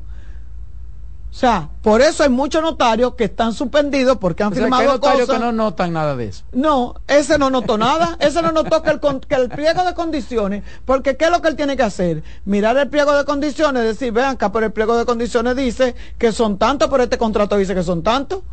Entonces, ahí hay, ahí hay un grupo, hay, ¿por qué está, eh, eh, ¿por qué estaba metido en el lío eh, Pitaluga? Pitaluga lo que era el, el, notario. Entonces, un notario tiene mucha, mucho que ver con la. Sí, pero ¿por qué estaba metido Pitaluga? No, Pitaluga no era, por, no, condición de notario, no era por la condición de notario, era sino por, por el cobró. exceso de cobro. ¿Por qué cobró? Sí, por, por trabajar tres horas. No, pero bueno, pero entonces, usted cabrón usted aquí. No, no, porque hay una tarifa para eso. Y sí, claro, hay una no, tarifa. y pues, no, lo que pasa es que se alegaba que lo que él cobró era una especie de soborno. Era la vía del soborno. Exacto. No, que él estaba guardando, no, es que él estaba, otra cosa, que él estaba, diferente. Que él estaba guardando unos cuartos. Sin embargo, demostró que tenía años con ese dinero ahí, que él no se lo dio a nadie. Exacto, mírenlo ahí, está ahí. a mí me lo pagaron y está en el banco. Yo no se lo daba a nadie. O sea, esos cuartos son míos. Ahora que yo soy un abogado caro, eso es otra cosa. Que, que mira, que... Todavía me hay que explicarme por qué no está condenado. Bueno, por eso, porque él es un abogado caro, porque no se lo pudieron demostrar. Ahora, lo que yo quiero significar con este comentario y leyendo esta información es que esto parece que Piqui se extiende. Y que como dice Roberto, hay que decirnos los nombres, así como nos lo dijeron en el INAVIE, que dijeron quién, que, que, que el arquitecto Cecilio que yo qué, que la directora Marisa que yo cuánto, que todos esos nombres de toda esa gente uno quisiera como saberlo. Uno quisiera saber quiénes fueron la cabeza o los orquestadores de todo esto. Porque la empresa lo hace, pero con la, con la, con, con la, con la complicidad de la gente de ahí adentro. Entonces, a esta altura del juego, que no me vengan a decir a mí que la que falló fue la empresa y que engañó a la gente del Intran y que llevó un contrato y que llevó un, que no era, que todo era supuestamente falso y que la gente del Intran no se dieron cuenta. Porque oye, ¿de qué estamos hablando? Estamos hablando que el desorden de transporte, de tránsito, se llevó a la... al, al Intran. o sea, tú me vas a decir a mí lo que yo dije aquí desde un principio y lo dije, señores, se pagó un dinero, se solicitó pagar un dinero que alertó a las autoridades. porque ese no era, esa no era la apropiación que se tenía para pagar ese. Ahora, mira, cuando se estaba haciendo eso, hay muchísimos rumores, señores para que uno no la gente mira la gente hablar por rumores la gente sabia, rumores. La gente sabe se tapa lo que está pasando ahí la gente sabia. Óyeme la gente sabia. la gente sabe Roberto la gente huele. Y los mismos los mismos empleados y que hay lo que es un negocio. No lo, que, los mismos empleados y se están buscando tanto. Los mismos empleados lo dicen. Los mismos empleados dicen yo, yo no quiero estar ahí porque ya tú sabes ahí se está ahí se arma un lío lo primero que te dice que ahí se va un lío. Cuando te llega una institución que un empleado te dice o una gente te dice, ¿a dónde muchachos? Ahí están esperando, pues ahí se va un lío. Ahí están haciendo negocio. Sí, porque que hay, cosas que se, que, se comentan. En los pasillos y se comentan. gente que está beneficiándose que dicen, mira, lo mío va a salir de ahí. Exactamente, exactamente.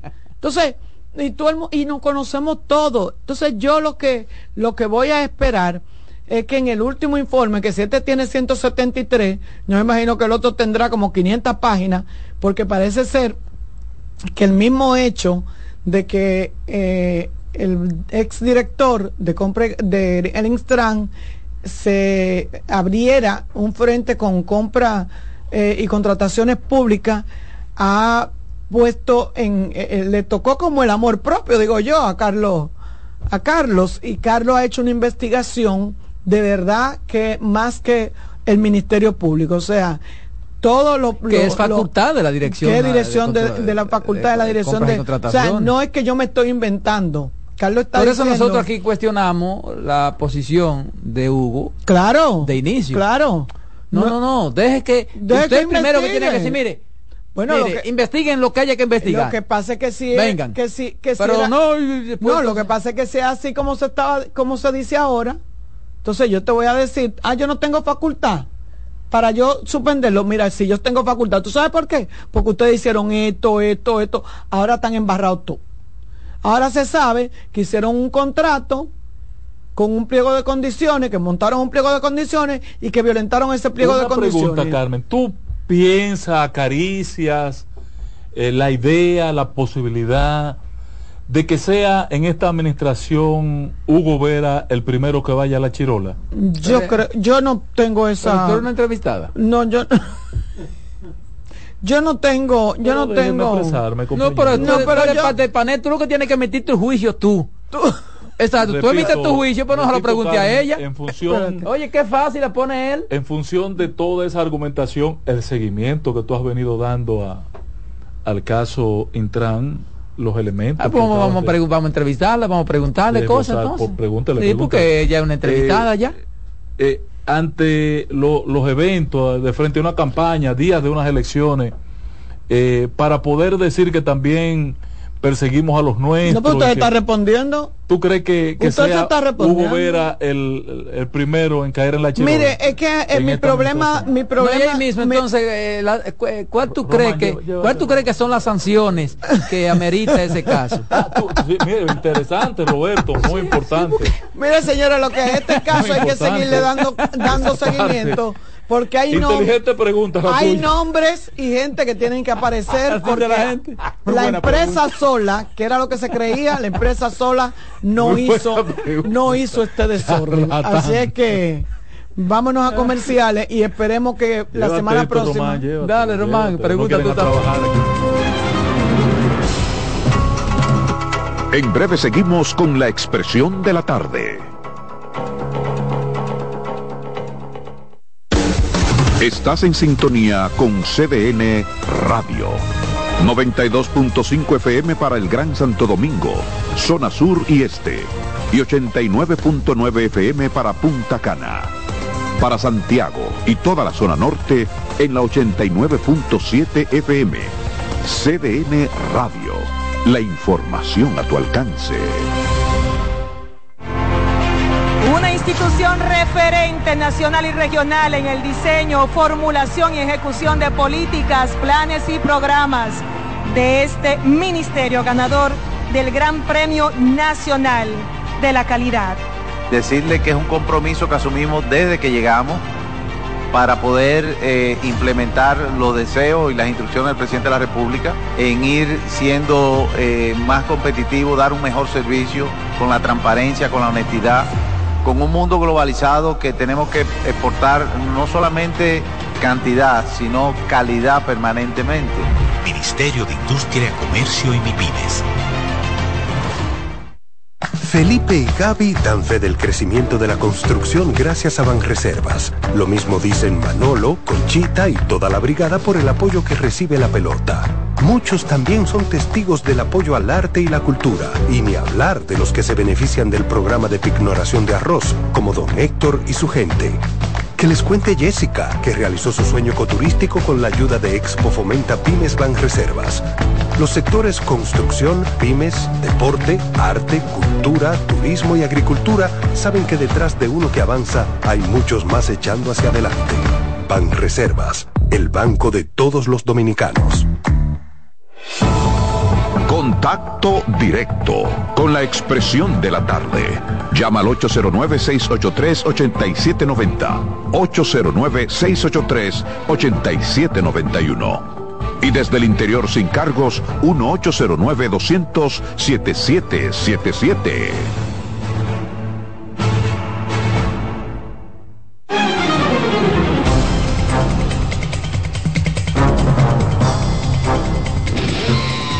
Seguimos, seguimos, señores, aquí. Tremendo tema ese. Bueno, bueno. Ángela Cosa, el patrón. Mira, en primer lugar, yo quisiera eh, tocar una arista distinta del caso de San Cristóbal ayer. Eh, ustedes, yo, noté que al momento de que la guagua, el autobús es una parada, lo primero es que en este país hay que comenzar a organizar las cosas si queremos, eh, que, queremos cambiar esta, esta situación. Eso es una parada. ¿Y la parada, ¿sabes dónde se parquea en la guagua? En la misma calle. Una parte en la serie, otra y una parte en la calle. Tú lo viste, está marcado, está delimitado. Sí, Y me dio mucha pena una señora que estaba ahí esperando la guagua, abordó la guagua y cuando ella aborda la guagua, arranca la guagua y ahí mismo viene el tablazo. Y me quedé pensando, esta mujer va para su trabajo. Y luego, en conclusión, por lo que he visto en las noticias, casi todos los que iban en el autobús, excepto unos niños, iban para trabajo, para su labor, para su trabajo. Y después San Cristóbal lloraba, los familiares de los eh, afectados lloraban. Salió de aquí por la mañana para su trabajo y ahora la estamos enterrando. Es una situación complicada. Entonces, digo yo, Idopril, ¿dónde está Idopril? La ley establece eh, la ley de la seguridad social 8701, que tiene tres patas en su proceso de ejecución, son tres capítulos que aborda, que abarca los fondos de pensiones, las ARS, la seguridad de salud, ¿verdad? Y los fondos que garantizan la protección laboral, que implica que una persona que salga de su trabajo o vaya a su trabajo y en la ruta tenga un accidente, se considera un afectado en el... En, Sí, vi una información que dice que el hidropril, eh, ¿cómo se llama? El hidropril, el hidropril va, yo, los convoqué a ellos a, una, a, una, a una entrevista, acudieron y entraron en detalle. Inclusive me entregaron una carta del accidente este del, de los trabajadores del hotel en el este, eh, la guagua que se accidentó, ah, que donde la empresa le está agradeciendo porque no solamente le dieron las prestaciones, las garantías, le pagaron todos sus sus atenciones médicas, todas, le pagaron también las la, las horas de trabajo no, no laboradas, todo, toda la empresa les agradece por esa situación. Entonces yo le pregunté al amigo Odalis Fernández, que es el director de servicio de, de Idopril hoy. Pero venga acá, patrón. Eh, ahí va una cantidad de gente que era trabajador, pero no pertenecía a la oferta formal de trabajo. ¿Quién le va a cubrir a, los que no estuvieran en esa parte formal? Bueno, eh, claro que ellos solamente pueden cubrir eh, de manera legal a quienes han cotizado a través de la TCS. Eso significa que, que, tienen que estar formalizados. Exacto. ¿Verdad? Sí. Ahora, yo quisiera, en función de esa realidad, que no podemos pedirle más de ahí al Lidopril, que cubra, atienda y parece que es una de las patas de la seguridad social que más efectiva ha sido en el cumplimiento de, su tarea, de la protección al trabajador cuando está accidentado. Y qué bueno que es así. Creo que es de los capítulos que requieren de menos modificaciones en torno a la, la, nueva propuesta y necesidad de modificar la ley de seguridad social en la República Dominicana, porque el IDOPRIL ha cumplido su papel. Lo cumplió tanto, señores, que en la pandemia aportó eh, miles de millones de pesos para garantizar eh, el, el, que estuviéramos todos en la casa, para las ayudas sociales que estableció eh, el gobierno de entonces. el IDOPRIL cumplirá su parte y aquí el llamado es al gobierno a que estas familias que quedan hoy desprotegidas y que de alguna manera venían en ese autobús, le busquemos una vuelta en función de la solidaridad, la asistencia social con la que tiene que cumplir el gobierno y para lo cual tiene un presupuesto. Eh, que pueda acudir en asistencia. Pero, pero yo creo que sí, doctor, porque eh, que doctor estaba leyendo, eh, estaba leyendo las informaciones del doctor Fausto Solís. Fausto Solís. Director Fue diputado junto conmigo. Director del IDOPI. No me ha querido dar López, no, López Solís estaba leyendo las informaciones. Vegano auténtico. Y un saludo para mi hermano Fidel Sánchez. Entonces, ¿Está vivo, sí, está ¿Y respira? Vivo. Sí, respira. ¿Es viable? Sí, hombre. Oh. Eh, y entonces decía yo que eh, como el gobierno, parece que se está a la espera, pero el gobierno siempre ha ido en auxilio de, claro. de o sea, es el mejor ejemplo eh, de eso o sea yo no tengo la menor duda de que tan pronto todo esto este proceso que es la primera parte de la recuperación de los heridos de los muertos de, de, de quitar los escombros de la limpieza que creo que es una primera etapa pues ya el gobierno trasladará sus eh, instituciones o su su esfuerzo, su, su organismo ya directamente sí, a la familia a la los... familia de los afectados y van a ser beneficiados aquellos que pertenecen al IDOPRIL como empleador o y por aquellos el IDOPRIL que son, cubrir la parte que tiene exactamente que ver con y aquellos que son eh, empleados empleadores eh, así, eh, así oye, que no son formal pero de verdad que ha sido una lástima ha sido una tragedia que a uno le ha consternado mucho porque como yo lo decía ayer es que era un, un minibús que iba cargado de personas que salían a trabajar por eso decía cuando uno Sabía se despide, que tenía eso en la mente, fuiste tú que lo dijo. Sí, sí yo, yo, sé que o sea, por lo que uno ve, el perfil yo, de los. Sí, yo decía, y la hora, la, la hora en que se realiza y las personas que fueron afectadas, uno se da cuenta de que uno sabe cuándo sale, pero uno no sabe si regresa. Así es, miren señores, el doctor que llamó ayer que volvió a llamar hoy con un gran aporte y que nosotros estamos conteste con su planteamiento. Tú, tú estás conteste con su planteamiento, habla claro. Eh, que no, tú quieres involucrar a uno en lo que tú, tú no, no, dilo no tú. estoy hablando de ti, nosotros Él estamos dice nosotros, nosotros, no, no, sí, pero nosotros es el programa. El español. No, no, nosotros es el programa. Él, él domina el español. No, no, nosotros es el programa. Él sabe Porque es un plural. Él sabe usar el español. Tú también, nosotros es el programa. El, nosotros estamos contentos con el doctor. Tú estás contento. Y el doctor Ángela Costa. El doctor hizo alusión hoy a, a la realidad de las elecciones pasadas y yo quiero ampliarlo un poquito más. Mire, doctor, usted lo que hoy no tuvo, lo que él no tuvo la valentía de decir de qué partido es. Debió, ¿verdad? Porque eso no, le quitaba a él no, ningún no es ningún de... pecado. Por eso, por eso, porque no es un pecado, porque el no lo que pasa como hoy se demostró independiente, ¿verdad? Y, y parece independiente. Eh, parece independiente, con ese discurso, con el, con el, con el discurso de Leonel Fernández. No relaje. Claro. Entonces, el señor eh, hizo alusión al proceso, al espejo de las elecciones pasadas. Y yo lo voy a repetir. ¿Qué pasó en las elecciones pasadas? Eh, acontecimientos que, que marcan ese proceso electoral del año 2020 para borrarlo de la historia, de, de, la, de la memoria histórica de lo electoral, de la materia electoral de la República. Vamos a discutir ese tema, dale. Dale. Y en ese... Oh. Dale, tú verás, dale. No, porque que, dale. En esa. Eh, Patrón, no. lo, intimidé, lo intimidé. Me asustó, me asustó. En esa, yo me iba a mandar huyendo. En esa historia de las elecciones que tiene que ser borrada, se dieron varios eventos. Primero la división del PLD, que yo dije al final de ella, todavía en diciembre, yo decía, no importa, Leonel se puede ir y el PLD gana. Ahora, primer acontecimiento. Fallaste ahí. Eh, primer acontecimiento que se dio. Yo todavía diciembre, enero, y en las elecciones previo al, 20 de febrero, el día del golpe de Estado, eh, mantenía la idea que el PLD ganaba 100 de las 158 Patrón, pues usted más que nadie sabe que ningún partido dividido gana. Ningún partido dividido gana. Entonces, al decir, mantenía esa idea, eh, pero no sabía que iban a dar un golpe de Estado y que iba a acontecer lo que pasó el 18, el 20 de, de, el 18 de, de febrero del 2020. Entonces, cuando se da aquel evento, marca esas elecciones, se declara unos días después, marzo, la pandemia. Entra la pandemia, que cambió el escenario político total del país.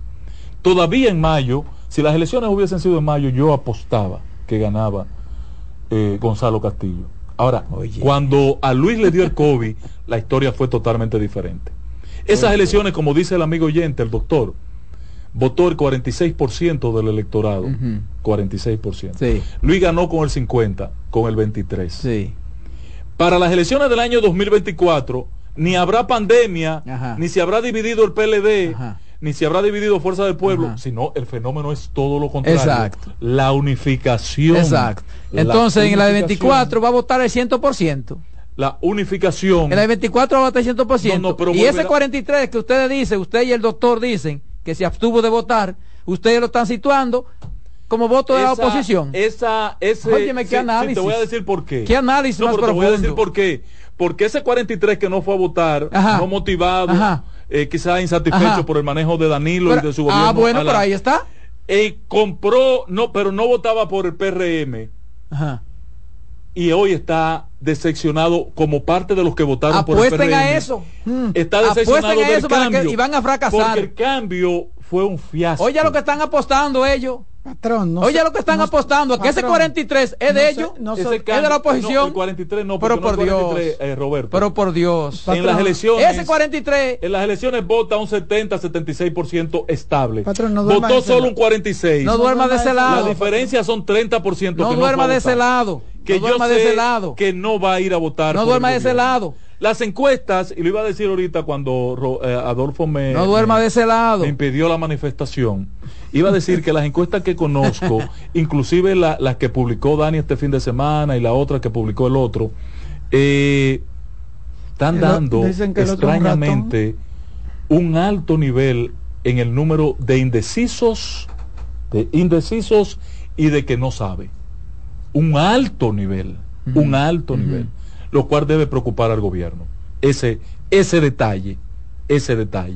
¿Cómo era que decía porque, que los indecisos era al final que porque al final votan por el esos indecisos sí. Los indecisos, al final votan por el que ven que va a ganar. Esos indecisos está demostrado, que no ¿eh? sabe, eh, definen. Eso está demostrado que los indecisos han votado aquí por lo que eh, que tiene inclinación de ganar. Definen las elecciones y cuando usted hoy lo calcula, a mí me bajó, esos datos me baja a Luis de un 54 que da en, las mediciones, excluyendo los indecisos y los que no saben, me lo baja a un 39, en algún caso hasta 38. Entonces, eh, eso es peligroso. Comparado esto con el otro escenario que quisiera resaltar es que si bien no se van a repetir las condiciones del año 2020 en estas elecciones, sí tiene sentido que la oposición esté apostando a una segunda vuelta. Sí tiene sentido. Porque si la puntuación que se proyecta... Pero que se tiene que ser la estrategia. De 38, 39 en las encuestas que yo conozco, que es lo que está dándole al PRM y al candidato presidencial reeleccionista el la que tú crees Luis Abinader. No, no, las que yo veo que no son de inducción ah, ni para publicidad. Sino para estudio. Sí, y las sino para trabajo, de inducción y para estudio y para publicitar. Eh, esas mediciones me dicen a mí. Era como este panel lleno. Que con 30 que saque uno de los otros dos candidatos, el que quede en tercero no va a sacar menos de menos de un 15 y el que se quede ah, en, cuarto no va a sacar ah, menos de un 10. Mira, todo está ah, marcado mira, mira, para que la solución en el país ah pero fue que él dio eh, él vio lo mismo que yo vi yo vi a Peñaguaba haciendo ese ese cálculo pero es un asunto elemental de por qué hay una segunda vuelta. Mire, está lleno el panel de él. La realidad hoy que la el gobierno, el PRM no pasan de un 30 Pónganse a trabajar y dejen 40 Pónganse a trabajar y dejen estar soñando, ¿eh? Eh, Saludos a todo el equipo. Exacto. Eh, ¿Cómo le al doctor? Adelante, bueno, Roberto va a responder ahora. Calle, doctor. Buenas. Carmen y Carmen y, y, Roberto. Sí. Ese programa tienen que grabarlo para que quede para que quede para la historia. Y ustedes dos son los malos que se quedan ahí oyendo ese, ese absurdo de, de, de, vamos a decir, de análisis que siempre está haciendo. eh, Roberto le tiene una pregunta. Roberto le tiene una no pregunta. No sean así con el patrón. Buenas. Él, en el fondo le es bueno. pero en el fondo del mar. Buenas. Pero no cumplo. Buena. A lo buenas. Bendiciones para todos. Buenas. Para la dama. Adelante. Te quiero, tú lo sabes. El cariño es mutuo. Ángel, una pregunta. Yo quisiera que en un momento tú le preguntes a Roberto, entonces, ¿qué se supone qué es lo que debe hacer la oposición, si sentarse y no, o sea, renunciar a la candidatura o qué, porque él dice no hay forma posible, claro que hay forma posible, falta mucho tiempo para las elecciones, ¿Qué es lo que tienen que hacer? Estrategia política. Una de ellas, de esa vaina y ese relajo de que dos candidatos tienen que unirse, pues si tú tienes nueve y yo tengo veinte, tenemos veintinueve. Pero si yo nada más tengo veinte, veinte contra cuarenta y cinco, nadie va a votar por el de veinte. Pásenla bien. Adelante. así mismo, con, con, esa argumentación. La voz es fanático en breve. Graben el programa. Hasta mañana. ¿eh?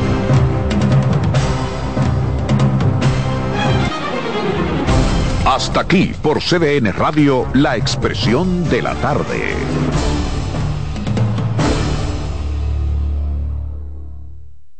Escuchas CDN Radio, 92.5 Santo Domingo Sur y Este, 89.9 Punta Cana y 89.7 toda la región norte. Las celebraciones donde la herencia de un pueblo se sirve en cada taza. Una fiesta llena de bondad, alegrías y anhelos, colando los lazos, lo mejor de lo nuestro. Incompleta está la fiesta. Si no llegan los amigos, corresponde otra greca.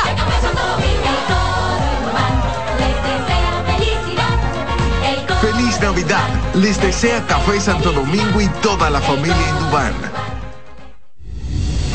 Son 30 años asegurando el futuro de nuestros socios. 30 años apoyando a pequeños y medianos empresarios a convertirse en empresarios de éxito. 30 años aportando y ayudando a dinamizar una economía creciente, apoyando y fortaleciendo a los principales gremios empresariales que hacen vida en nuestra empresa cooperativa. Porque en Cooperativa Empresarial somos el motor que ayuda a impulsar la economía nacional contigo y para ti. 30 años de hacerte la vida fácil para alcanzar tus sueños. Cooperativa empresarial, 30 años siendo tu futuro seguro.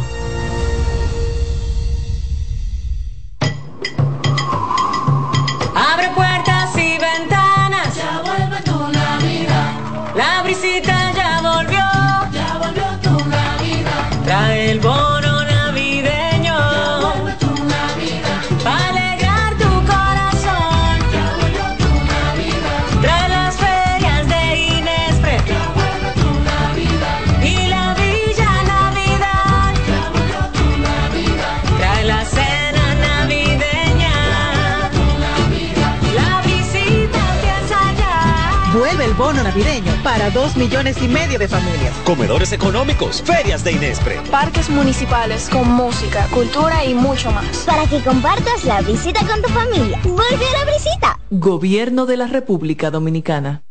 Abogados y abogadas, llegó la hora. Tú decides por un colegio independiente, Trajano Potentini, presidente. Vota 1 este sábado 2 de diciembre. Trajano Potentini, presidente del Colegio de Abogados de la República Dominicana. Vota 1.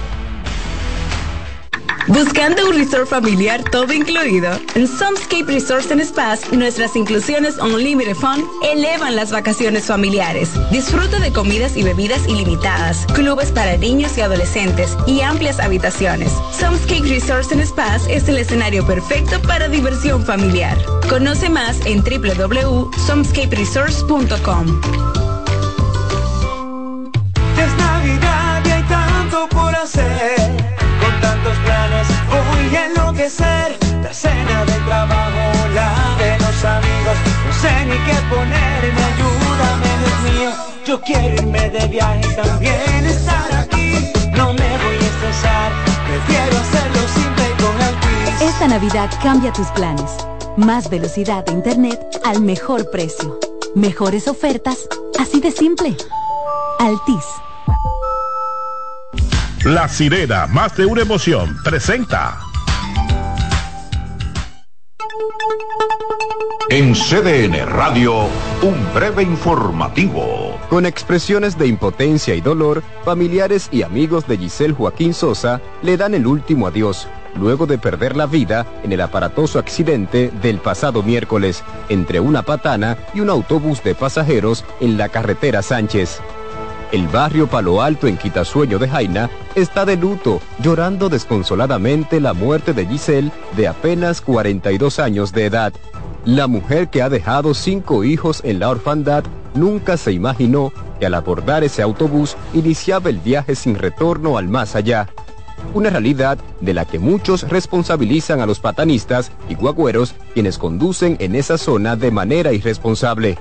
En otro orden, el canciller Roberto Álvarez dijo este jueves que el envío de la fuerza multinacional hacia Haití sigue supeditado a que se definan los términos de referencia y se disponga de los recursos que se necesitan para que Kenia pueda proceder con el despliegue de las tropas policiales que se encargarán de las labores de pacificación en la vecina nación. Amplíe estas y otras informaciones en nuestra página web www.cdn.com.do. CDN Radio. Información a tu alcance. La sirena, más de una emoción, presentó. En CDN Radio, la hora 5 de la tarde. Aviso, nuestros precios siempre bajos en miles de productos están aquí para quedarse. No hay prisa, tómate tu tiempo. Estarán aquí todos los días. Precios bajos todos los días. Resuelto. En La Sirena, más de una emoción.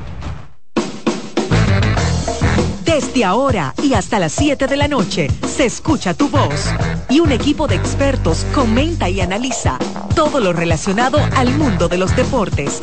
La voz del fanático. El primero interactivo de deportes y el más entretenido.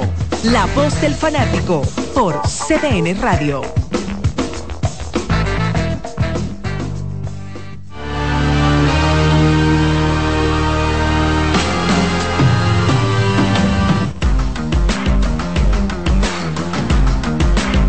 Hola, hola, República Dominicana. Ya arrancamos con la voz del fanático.